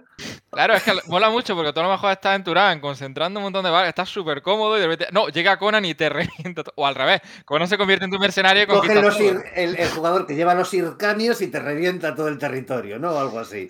Y es genial. Y el, y el, es un desastre natural. Y el que habéis dicho de, el que habéis dicho de Carinor, eh, yo lo he visto y es una pasada. Y el de Hellboy he visto, el, pero no lo jugado, pero tiene... tiene yo también lo he visto en tienda. Es verdad que el otro día lo comentaste por el grupo de WhatsApp, lo había olvidado Íñigo y, y tiene muy buena pinta. Creo que es Dungeons and Dragons quinta edición, que yo tampoco lo he jugado, pero creo que a nivel regla es posiblemente la iteración de Dungeons and Dragons que más me guste. Bueno, en fin, no sé. A mí, eh, a mí el, Dungeons and Dragons quinta edición para jugar a Dungeons me flipa. Para jugar a Hellboy no lo sé, ya veremos. Habrá que verlo. Apuntamos junto con la espada salvaje un día juego comiquero de, mesa. Sí, sí, sí, sí, sí, se puede, se puede ver eso por ahí, ¿no? Vale, pues eso. Bueno, pues sí, es que en realidad no hay mucho más que decir, ¿no? De esto de Mike. Tiene gracia, tiene gracia verlo así, ¿no? Bueno, luego es eso, el número 32 eh, vuelve a tirar del, tema de, pues, de Greg Ruth y, y Kurt Basiek haciendo, pues eso, contando las historias de, de Conan en, cuando era más joven, ¿no? Y ya a partir de ahí Tim Truman empieza a ser más, el, a partir del número 33, ¿verdad? Sí, bueno, ya, ya es. Ya Busiek deja la serie y la deja por una muy mala razón. Está haciendo. Yo, imagino que tiene que haber algo más, pero quiero decir que está teniendo tanto éxito con Conan que se va a hacer el relanzamiento de Aquaman, de, aquel de la espada de Atlantis, eh, con el, el, año después de, en DC. En el 52. Y hace una mierda. Ya, es terrible. es que no, es que. Es que quiero decir, es que no, no soy yo de llamar mierda a los cómics, es decir, no me gusta o lo que sea. Y encima de Bushe, que, que beso el piso, el suelo por el. Guys, además, ¿no? Creo recordar que a mí me gusta ese tipo, no sé cómo decirlo. Es un, es un morral de, te veo. O sea, es con mucha suerte un 5 y yo creo que Catón, Pensar que, que, a lo mejor no se ha resuelto lo del visir por culpa de que se pase Aquaman, tío. Ah, que tampoco se resuelve. Es que en ese aspecto salimos perdiendo muchísimos lectores, pero yo tengo que decir que es verdad que a mí Tim Truman como guionista, como sucesor de Busiek, me gusta mucho. No, no lo puedo negar. De hecho, Sergio, perdona, es que lo que estaba comentando contigo, que yo pensaba que me había equivocado, porque dije, ah, pues Busiek tuvo más tiempo, porque en los primeros cómics de Truman le copia el estilo, o sea, una adaptación súper dulce. Yo digo, ah, pues esto es de Busiek, y ya mirad los títulos créditos, o sea que Truman es muy camaleón y a mí incluso me la coló en la relectura, digo, ah, pensaba que entraba más O sea, es, alucinante lo bien que coge el estilo. Es cierto que, es, que es un. O sea, que es una temática en la que él encajaría muy bien, con lo cual se, adapta, puede adaptar de forma muy orgánica,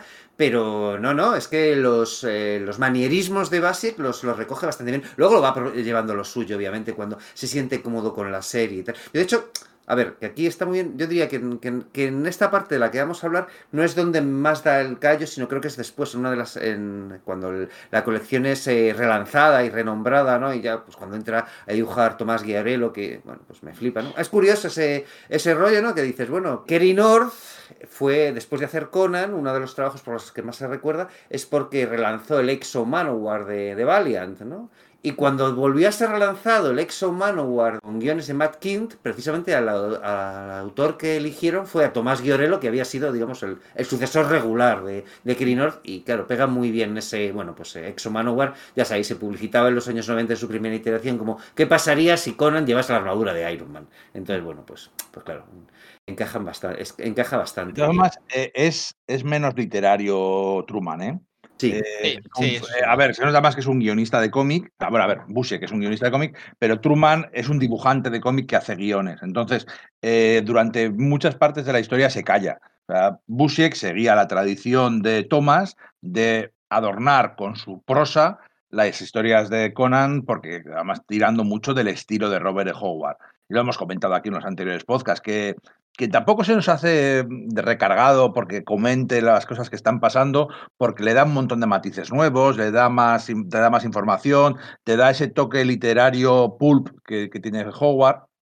Entonces nos funcionaba con Howard, eh, perdón, con Thomas y nos funcionaba con Busiek. Pero aquí Truman es un dibujante que hace de, de escritor. Entonces, quizás su prosa no es igual de buena, se calla y deja que el dibujante cuente la historia, lo cual está bien, pero es menos tradicional en ese sentido de Conan. Nada más confirmar con Dark aparte de Howard, lo que hace Busia es leerse a Platón a Plinio para meterse en esa protohistoria. Bueno, cómo veían los antiguos, lo que fue la Atlántida y lo que. Claro, y eso es verdad que Truman no lo tiene, aunque yo creo que lo mimetiza muy bien.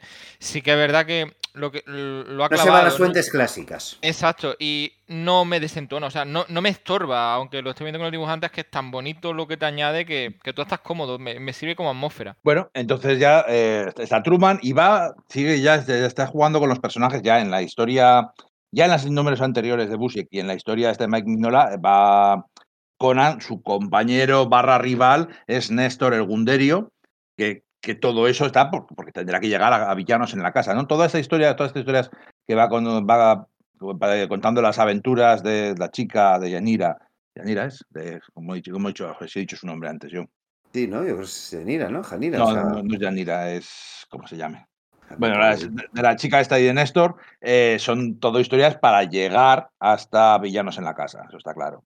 Sí, está colocando las piezas, ¿no? Es verdad que Basic tiene alguna, eh, alguna aparición más, es decir, el número 39, por ejemplo, lo guioniza él y dibuja al, ya, al que ya hemos comentado, a Rafael Callanan, ¿no? Hay un par de números que, por ejemplo, no hace Truman, sino Paul Lee, probablemente para darle tiempo a Truman a, asumir el encargo, porque a fin de cuentas, como habéis comentado, Basiek se va un poco, pues, me, me voy y cierro la puerta porque me, pongo a hacer otra cosa. Entonces, probablemente Truman requirió de alguien que le, que le diese tiempo a hacerse bien con la, con la serie, ¿no? De hecho, y bueno, el 40, por ejemplo, el número 46 seguimos, seguimos teniendo a Kurt Bassi con Greg Ruth, que es donde nos lleva a la historia de Venarium. Bueno, pues, perdón, me estoy pero me estoy saltando efectivamente de villanos en la casa, perdón, que eso es, sí, sí, sí. sí, sí, Yara. Yara en la. Yara, Yara, Yara. vale, vale, sí, Yara. Yara y, y, y Néstor. Bueno, hay una historia de, bueno, que se van por ahí, corren una aventura, que les ataca una especie de, de clan de medio cavernícolas, sí, montañeses, endogámicos, que no es necesariamente, bueno, que es una historia que podría ocurrir perfectamente en el mundo de Conan, tiene sentido, es una historia casi más de Mad Max, pero claro, es que pero Mad Max tiene cosas de Conan. De hecho, si recordáis, eh, Oliver Stone, cuando hizo su primer borrador del guion de la película de Conan, uno de los cambios que tenía pensado hacer era que en vez de la era Iboria suceder en el pasado, sucediese en el futuro y que fuese una especie como de, Mad Max, en realidad, ¿no? O sea, que los, los vasos comunicantes, las cosas comunes, temáticas están ahí, de algún modo. Hay, hay un vaso comunicante muy fuerte entre Mad Max y Conan, ya ves mucha razón.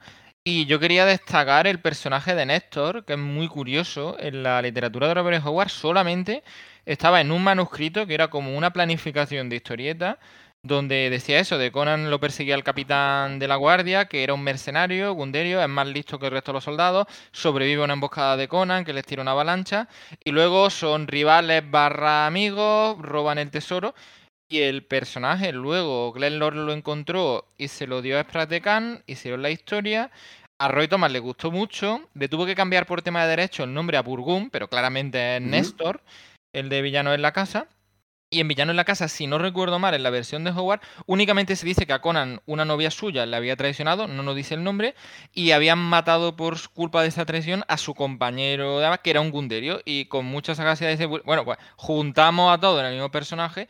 Y les Vamos a hilarlo, ¿no? Exacto, y le da una coherencia a la historia, porque además Néstor es un personaje que a mí en esta lectura para el podcast me ha alucinado, o sea, me ha parecido un personaje muy completo él va a pasar, y además es de los que entiendes, porque mucha de la gente que traiciona a Conan en Zamora es por que le ha robado la novia, lo que ha dicho Íñigo, o le ha sido infiel a, la mujer del magistrado, los sacerdotes porque le rompe el equilibrio de la ciudad. Néstor es mucho más sensato. Néstor lo único que está diciendo al valor es de tío, para que no estás poniendo un listón y va a infectar el barrio de guardia y tú te vas a liberar, pero a mí me vas a me van a colgar por tu culpa.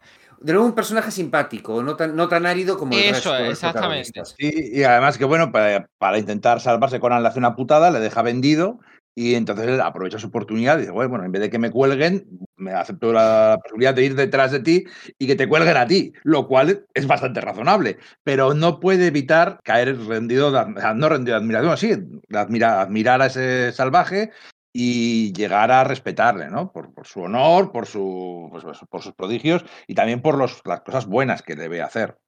Eso es, además. No tienes por qué volver a por mí, ese tipo de cosas. Mm. Hay un pulso muy bonito, como decía Íñigo, porque es una lucha entre iguales, porque Conan sigue siendo Conan, o sea, hace una virguería tremenda para escaparse, pero Néstor se lo pone mucho más difícil porque se pone, a diferencia de lo otro, en la mente de, bueno, si yo fuera un sinmerio y este prodigio físico, ¿dónde iría a robar? ¿Dónde? Y ahí de repente a Conan se le complican los negocios, o sea, lo pasa mal. Y, como ha dicho Íñigo, en lugar de cabrearse o de odiarlo, se dio diciendo, o sea, el cabrón este me está poniendo un listón. O sea, este es un adversario de talla. Y el propio Néstor es lo suficientemente listo de saber que en un cuerpo a cuerpo con Conan no puede, pero usa una serie de tácticas que lo hacen un adversario muy digno y luego un amigo muy honorable. O sea, un personaje al que le coge lo que ha dicho Sergio, mucho cariño y se agradece.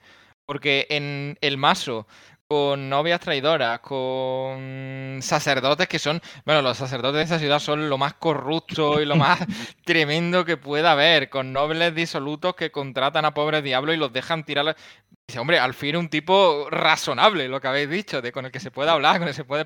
No te lo imaginas apuñalándote por la espalda, es que todos los demás que rodean a Conan, dice, bueno, es que te, se te cae un euro y te matan ahí por el euro. Estamos hablando de eso ya de, eh, villanos en la casa, y el color ya deja de ser de Dave Stewart para ser de Richard Isanov, que yo le conocía básicamente por las adaptaciones, bueno, sí, las adaptaciones de Peter David y Jay Lee de, de, La Torre Oscura. Y la verdad es que hace un trabajo prodigioso aquí, ¿no? Yo creo que... Ostras, ahora que lo dices, joder, sí, ahora estoy viendo lo de La Torre Oscura. Claro, es que es eso. Yo, por ejemplo, el, los contrastes de colores que tienen con el, con el simio con la capa roja, es que es precioso. Eso, no solamente que Kerry Norde sea bestial, porque es que es bestial, sino que además el, y fíjate que detrás tenía Dave Stewart, nada menos. O sea, que es que no estoy, no estoy quejándome para nada de Stewart, estaría bueno. Pero lo de Isanova aquí, no sé, a mí realmente me entra por los ojos incluso más. Llevas toda la razón. Eso de lo de la capa es espectacular. Sí, es eso. Había visto esas ilustraciones. Yo creo que alguna de Fraceta y tal, con esa, con esa escena y tal, es como qué guay, qué bien, qué tal. Pero aquí con, con ese rollo que está entre pictórico y cómic puro, de verdad, que es un apartado visual eh, muy, muy, muy agradable. Muy, muy agradable. Siendo todo lo oscuro y bestia que es, claro. Lo, curioso es que se va construyendo hacia villanos en la casa desde un montón de tiempo antes. Lo que pasa es que por en medio hay bastantes filines. Porque, por ejemplo, hay la historia de Rafael Callanan, que es básicamente un, una set piece de acción de Conan y, ahora sí, Yanira, la pelirroja esta, luchando contra monstruos. Luego otra historia que dibuja Paul Lee, que es casi casi un chiste de un team-up entre, entre ay, el mago, eh, Tozamón, y otro mago al que Conan le cortaba la cabeza. Hay una historia doble que también dibuja Paul Lee, que es también otro flash forward a, a Conan Rey, que ocurre justo después de una de las historias canon de Hogwarts. Entonces, ¿qué ocurre después de esto? Y se va un poco por peteneras de que si lucha contra unos pictos y va donde una isla, es un poco, un poco rollete. Entonces, sí es cierto que la construcción hace villanos en la casa se la toman con tiempo y lo llevan haciendo muy, muy bien poco a poco, pero también es cierto que por en medio hay un montón de filines. Estoy viendo que de hecho eso, Richard Isanov en realidad entra, entra antes, entra en uno de los filines guionizados por Paul Lee, ¿no? Aunque dibuja Kerry Nord, en realidad, por ejemplo, Isanov entra en, esta dupla de números del 37 y el 38, ¿no? Y bueno, pues efectivamente es que pues, Truman está por ahí en medio, hace, alguno, Paul Lee, los, últimos coletazos de Basiek, pero esa saguita del 41 al 43 con villanos en la casa, donde ya se establece Truman como guionista, el 45 y el 46 ya es la despedida del todo de, eh, de base, como hemos dicho, con, como, he dicho despistándome antes, con la, con, bueno, pues el, encajar con la historia del, fuerte de Venarium en la juventud temprana de Conan, lo que sería justo antes de que comenzase la serie en el número uno, y ya a partir del 47 es cuando tenemos a, Truman ya del todo de guionista, en un tramo final que durará del 47 al 50, eh, como guionista del todo, y con Tomás Guiorello de, dibujante, que es cierto que ya había participado en Villanos en la Casa, ¿no? Haciendo, pues, o sea, estaba ayudando ahí a, a Kerinordo, creo que es que él hace el número 43, no recuerdo bien. Creo que sí, creo, que el, tercer número de Villanos en la Casa lo dibuja. Es verdad, sí, sí, sí, eh, ya, ahí ya está eh, por ahí en medio Guiorello, y ya está, bueno, pues esa saga que es La mano de Nergal, donde ya está en realidad el equipo creativo que es el, que ha sustituido a Karvasiek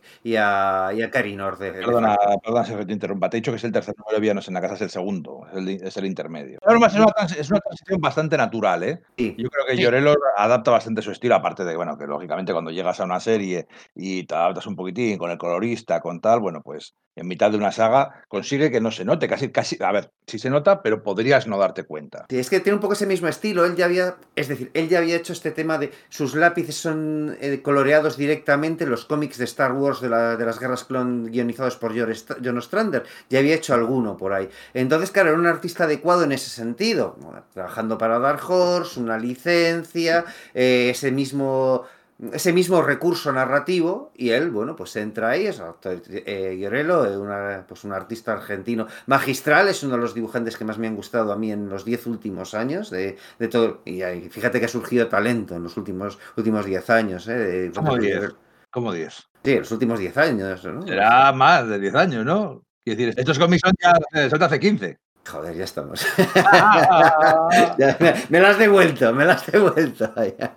Pero es verdad, tanto aquí como en su etapa posterior con, ya con Truman en, la siguiente iteración de la serie y en Exo Manowar con Matt Kint, a mí este hombre me, volvió a la cabeza. Me volvió, me volvió a la cabeza, me volvió a la cabeza. Quizás aquí todavía no está en ese punto, pero está a punto de tenerlo y, es, un, es un heredero muy a la altura de Kerry North, que no es decir precisamente poco con, todas las flores que. No, para nada, para nada. Bueno, vamos a, vamos a hacer. Venga, eh, ya sé que no es bonito, pero lo hemos hecho antes y volvemos a hacerlo ahora. Villanos en la casa. ¿Mejor que Thomas y, y Barry Winsor Smith? Eh, a ver, yo aquí voy a decir que sí por una cosa, porque... Que mejor, ¿no? Dices. Sí, que mejor, por siendo súper... Bueno, ya lo, si recordáis el anterior podcast, yo puse por las nubes esa saga que me encanta, desde Cuidado con la ira de Anu hasta Villano en la casa, pero como aquí tengo más tiempo de encariñarme con los personajes, creo que lo entiendo mejor. Por ejemplo, de Murilo me gusta mucho, ¿no? Villano en la casa con un relato muy bueno de Howard pues todo un poquito precipitado. O sea, es mágico, es genial la atmósfera, pero bueno, de por qué. Y aquí te lo van sembrando, ¿no? De Murilo se da cuenta de que este tío es el rey de los ladrones de la ciudad y empieza a pensar de, oye, yo estoy muy agobiado con esa. Este podría ser un buen fit.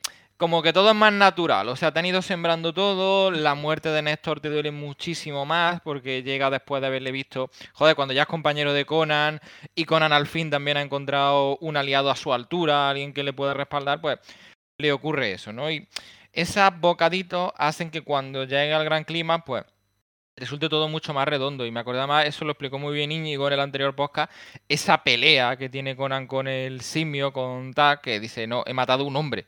O sea, eso es que es espectacular, ese cierre a mí me encanta. y ese es puro Howard, eso ya está la frase en Howard y me parece una genialidad, ¿no? De que el propio bárbaro dice, no, no, es que esto no era una bestia como las que he matado en Mil con mi mano, esto era un tío, o sea, esto era un ser humano pensaba que tenía, o sea, es una cosa increíble. Y me voy a quedar por un poquito con la de Dark Horse esta vez. Yo en cambio sí me voy a quedar con la de con la de Barry Básicamente, y supongo que tiene que ver mucho con, con, el, con el arraigo que le tengo, ¿no? Y con y que, claro, los, los, méritos que dices que tiene, eso es innegable que lo tiene, pero es verdad que, que, bueno, que tiene ese lujo. Es decir, es una colección de nueva de Dark Horse, sabe hacia dónde... Nueva, quiero decir que sabe por qué pasos tiene que va a pasar, ¿no? Tiene planificado que pasará por ahí, con lo cual puede permitirse ir colocando las piezas y lo hace, que es súper meritorio y lo hace muy bien, le dedica más, más tiempo, porque puede hacerlo y lo hace muy bien, pero claro, es eso, tiene esa posibilidad, mientras que probablemente pues Thomas y Barry Smith mm, tenían que ceñirse a ese relato en la... Además, yo creo que en ese momento todavía la cadencia era bimestral, con lo cual es como no tengo que... momento tenían que contar una historia en cada número, no era como un cómic de los 2000 que sabe tomarse o puede, tiene el lujo de tomarse el tiempo porque estamos acostumbrados a una narrativa descomprimida, otra forma de contar Eso es. Y luego además es lo que digo de, de, que sea, no estoy seguro de lo que estoy diciendo, pero si era todavía en la etapa en la que la, la, colección era bimestral en los años 70, joder, si un TVO sale cada dos meses y solo sale uno, tienes que hacer tienes que ir muy preciso, no puedes irte mucho por las ramas o esa colección está vendida, ¿no? Entonces creo que es más meritorio en ese aspecto, pero claro, eh, de manufactura, sí, sí te voy a reconocer que es mejor. Y bueno, no te digo nada ya del aspecto visual, que, bueno, Barry Smith ya sabéis lo que me flipa, pero es que solamente esas escenas que estoy recordando del, del coloreado de Isanove con, con Tac y me flipa. Eh, me resulta más complicado, pero sí, me quedo, me quedo por un poco por, con la de Barry Smith. ¿Tú, Íñigo? Yo creo que me quedo por la, con la de Barry Smith porque también tenía su construcción, ¿eh? Y todo sí, esto sí, sí, sí, eso es. Sí, claro, no, no, no. y, el, el, momento de Conan cogiendo al amante, cargándose al amante, tirándole a ella a los, a los excrementos, está, bueno, es muy parecido en las dos historias, de hecho, muy, muy parecido. Eh, sí que es cierto que aquí se pone más énfasis en, en el malo, en el malo y esa casa de ciencia que ha construido, en vez de ser todo magia, sino que, que tiene todo espejos y utiliza sí, eh, un sabio de su época. Sí, es un, sí, es un ingeniero, un ingeniero no, un, no un hechicero impío. Que es curioso, tiene, pone más énfasis en eso. Pero bueno, eh, yo creo que Tac me gustaba más en la, en la original. Uh -huh. Pero bueno, oye, pero, pero en cualquier caso, leches, estarte a un pelo de Barry Windsor Smith y Roy Thomas es, es, la leche. Oye, una cosa, ¿vosotros creéis, eh, la nueva colección que está publicando ahora Titan de, grapas de, Conan, ¿vosotros creéis, eh, pero yo no la estoy siguiendo de momento, no he tenido oportunidad de, comprarla porque soy un dejado y mira que nos lo ponen muy fácil nuestros amigos de, Radar Comics, ¿no? Bueno, pues ya sabéis, es decir, seguir el, el previous, ¿no? Esto de irte a, la, a tu tienda de cómics y rellenar con el tocho aquel que tenías delante ya no es así, ¿no? Puedes irte pues muy fácilmente a, pues, a radarcomics.com e irte a hacer el pedido de lo que saldrá dentro de un par de meses. Recordad que además es eso, bueno, pues ya la distribución ya no es solamente de Diamond, ahora, eh, por ejemplo, eso a Titan no lo, a la, a la editorial inglesa, Titan no la distribuye Diamond, pero Radar Comics sí que trae esos cómics aquí a España, ¿no? Bueno, pues, pues una de las cosas que puedes conseguir mes a mes, ¿no? Te vas a su página web, súper intuitivo, miras qué TVOs quieres para que van a salir dentro de dos meses y nada, pues eso, a los dos meses, por además eso, por un pedido de más de 20 euros el envío es gratuito a territorio peninsular, pues te llegan ahí tus grapitas USA con su bolsita, su baking board, bueno, pues todo lo que nos gusta, ¿no? Y algo que a lo que no le he prestado atención y me, me voy a arrepentir mucho, bueno, acabaré comprándome en tomos, supongo Es eso, la nueva colección de Conan de, de vamos, de Titan Books con guiones de Jim Zub y, bueno, un Roberto de la Torre y es espectacular. O sea, es que yo lo veo y alucino lo, cómo mimetiza el estilo de Buscema pero para bien, me refiero, no es como, no, es que es un clon, y, no, no, no, es, yo, cada vez que veo una página suya de... Es el mejor Buscema, sí, sí, es una barbaridad. Es, es, es acojonante, entonces, eh, no sé si vosotros la estáis leyendo y no sé si sabéis si están siguiendo también un poco esta tradición o si, y si van a la larga a, a, adaptar relatos y volveremos a ver adaptaciones de La Torre del Elefante, de la, pues de la hija del gigante helado, de Villanos en la casa, El Dios del Cuenco y todo esto, porque... Es decir, que creo que tiene muy buena pinta y si volvemos a ver, si vuelven a adaptar estos relatos, vamos a tener debate, ¿sabes? En el futuro de, cuál es la mejor adaptación con otra más que a lo mejor resulta que es magistral, porque de verdad que el aspecto gráfico de esto a mí me deja flipado. Más bueno, eh, colorea José Villarrubia, que bueno, claro, también tiene mucho que ver con los coloreados de Conan de, los cómics de Conan en Dark Horse, aunque no en este volumen del que estamos hablando ahora mismo, sino lo que sería para el siguiente, que bueno, pues acabaremos hablando de ello, ¿verdad, amigos? Sí. Claro que sí. Es inevitable, es que... ¿cómo- cómo no Bueno, gusta nos, estamos tirando mucho la cabeza. Hemos dicho ya hacer cuatro podcasts diferentes. mientras Es verdad, sí. este. Tenemos aquí como para 10 años de, de. No, yo no, yo no, yo no lo he leído. eh, supongo que esperaré que lo saquen en castellano. Es que a mí Jin Zup es un tío que me cae bien, eh, que me gusta sus ideas, pero es que luego mm, se me hace un poco soso. Luego es más, más- es un quiero, es más quiero no puedo que otra cosa, ¿eh? O sea, Sí, plantea mejor que resuelve, ¿no? sí, sí. Sí, puede es una ser. buena, oye, es muy buena definición. Plantea, plantea bien, es lo que he dicho, eh, me despierta simpatía lo que pretende hacer siempre. A lo mejor eh, falta ese puntito. A ver si aquí es donde da el, el do de pecho y, consigue torcerle y llegar a ser una, una autorreche. Porque desde luego en lo, en lo visual a mí me tienen, me tienen del tirón, ¿eh? O sea, no sé, cada vez que veo una paginita de, de este hombre es como, ¿pero es Bustema? No, no, no, no, es... Visualmente es po- poderosísimo, Sergio. Sí. Yo también lo que podía Sí, ver sí, en sí. internet eh, Ah, gasta, sí. gasta mucho el ojo. Bueno, estoy, eh, no, estoy mintiendo. Creía que era Villarrubia, pero estoy viendo que es Dean White. Bueno, que me, que me lío con, con esto. eh, Que tenemos por delante todavía la saga esta de la, la mano de Nergal, ¿no? Esto, esto ya está, esto ya está. Ya termina también la historia, vuelve Busek para terminar la historia de, de Venarium y, y ponernos a Conan ya por fin dejando su tierra, que es, es una, hemos comentado al principio de todo, es una barbaridad, es una pasada, es súper poderoso, es, no sé, a la altura de los mejores. las que no Números 45 y 46 de la colección. Bah, una pasada. Y luego la mano de Nergal. A mí esto de la mano de Nergal a mí no me interesa tanto particularmente. ¿eh? Se me hace, mira, de demasiada fantasía, tantos ejércitos de bichos, tantas, no sé qué. Sí, claro, es verdad. Ahora que lo dices, sí que tiene un poco eso, pero con, con ese rollo decrépito a mí sí que me, sí que me gusta. A mí me pasa un poquito como a Íñigo, ¿no? Porque, por ejemplo, la de eh, Todamón fastidiando a Calante eh, me gusta mucho y además la magia está muy concentrada en dos tipos y uno de ellos, el hechicero malvado, por decirlo de alguna manera, eh, lanza cosas muy chungas y muy terroríficas. En la mano de Nergal, leyéndolo, estando bien la aventura, lo que dice, se me sale un poquito del Conan clásico, es más con todo el respeto, que también me gusta mucho, Dragón y mazmorra. No es como muchas fantasías sobre fantasía, que está guay, pero no es tan Conan, o no es el prototipo de Conan el Bárbaro que yo espero en este tipo de historia.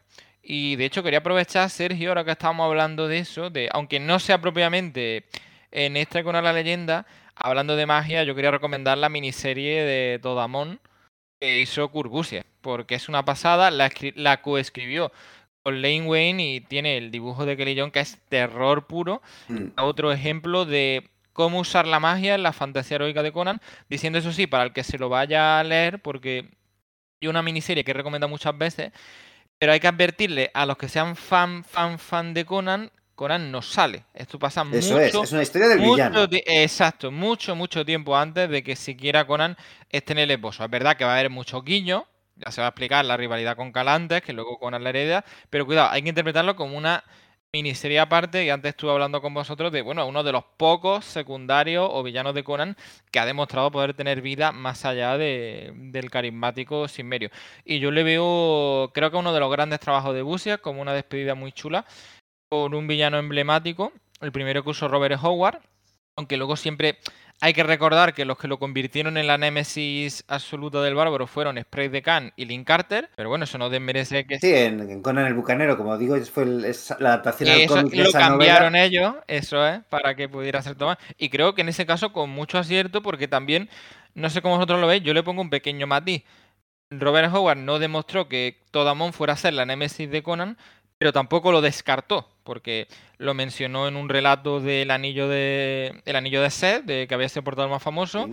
lo incorpora al dios del cuenco, o sea que a lo mejor Sí, tenía planes por para ahí. Claro, o sea, no, no, no había dicho este va a ser el final boss, por usar la, la jerga del videojuego, pero eso no significa que fuera un mago de usar literal. De hecho, de los pocos relatos de Howard donde el hechicero sale bien. Conan, por supuesto, se libra de la matanza, pero Totamón se venga de Escalante y todos los demás mueren. Es decir, ganan los dos. Gana Conan, pero gana el otro, porque Totamón era Y que, es y que es un personaje recurrente, me refiero, que aparece Exacto. varias veces, que eso no sucede mucho en, en el resto de historias de Conan con villanos, ¿no? Sucede, pero es decir, que se- son los que lleva- eh, llevamos al mito, ¿no? Y lo que dices, no, no había otro que hubiese ocupa- pudiese ocupar ese lugar en los escritos de Howard. De que no está mal traído, no está mal traído lo de Tozamón, No, yo, yo creo. y yo creo más que Pussy nos hace un homenaje junto con Lane Wayne a los fans de que se me- de dónde venía este señor, ¿no? Como se siempre se haya dicho, el líder del Círculo Negro, que el rey de este es un títere. Y bueno, aquí el, el, tipo es que lo hila muy bien, porque además te va explicando que elige al príncipe más débil y de manera muy terrorífica va cargándose al resto del árbol genealógico y es un cómic que tiene hasta su dosis de humor negro y yo lo recomiendo mucho. ¿eh? Yo una, este además lo tengo, en, me lo compré en la, edición americana y todo, de las ganas que tenía de leerlo me lo, me lo pillé tal cual. Luego, luego salió, luego salió. sí, aquí lo publicó Planeta, si mal no recuerdo. Sí, en, cuatro, en cuatro grapas grandes. Sí. Bueno, pues eso, llegamos a la mano de Regal, que teóricamente es una adaptación, pero no del todo. Porque es que era como que unas notas nada más de Robert sí, Howard, ¿verdad? Es que aquí de, de Howard se aprovecha todo. bueno, y una cosa que estoy viendo, eh, eh, antes he dicho que José Villarrubia estaba coloreando este volumen de, Titán de, Conan y que entraba en el siguiente de, Timothy Truman. No, no, no. Eh, José Villarrubia entra precisamente en esta saga a colorear Conan en la mano de Nergal. Sí, sí, sí, lo está diciendo mal. Me estaba cruzando. y el dibujo de Llorelo es la leche, pero la leche. Pero bueno, quizá la historia es más alambicada con esa chavala, la chica esa que lleva preparando la callejera, que tiene algo de magia, que se cambia por la, por la reina y otro rey. Bueno, es, es un poco más aventurilla mágica, menos, menos, aunque sí que hay un dios preternatural de estos Lovecraftianos, no sé, es más, es más fantasía. De hecho, eh, en la edición española original, la de la Grapa de Planeta, incluyeron también el cómic de Thomas y Buscema, de adaptando la, mano de Nergal y no tiene absolutamente nada que ver. Exacto. Pero, pero, nada, tiene un par de nombres y ya está. Tampoco es de mis historias favoritas de Thomas y Bustema, es una historia normalita normalita. Y aquí, bueno, pues bueno, pues está bien, el dibujo de la leche es espectacular, pero vamos, que sin más. Sí, es ya cuando esta serie concluye en su número 50, en mayo de 2008, y se, es renombrada para ser lanzada eh, ya en manos del todo, oficialmente, ¿no? Como, como nombres eh, inscritos del todo en piedra, con Guerrero y Tim Truman, cuando verdaderamente estos dos autores dan el do de pecho, consiguen eh, hacerse con el personaje del todo y lanzar grandes relatos, adaptando algunos, pero bueno, como decíamos, eso será otra historia. bien, bien, bien, muy bien hilado. Y bueno, pues yo creo que a menos que queramos añadir algo, aquí acaba esa historia, aquí acaba esta serie. Y aquí acaba nuestro podcast, Dentir. La verdad es que súper a gusto y lo he disfrutado un montón. Lo comentábamos en la pequeña pausa esta, que de repente nos hemos dado cuenta de la hora que se nos había hecho. Es como, pero ¿qué dices? Y pensaba que llevaba la mitad. A mí me pasa exactamente igual. Bueno, gente, Marcos, Sergio y oyentes, Conan volverá a Sala de Peligro. No tengáis ninguna duda. Eh, ¿Conocéis el enigma del acero? Conocemos el enigma del acero. Un saludo.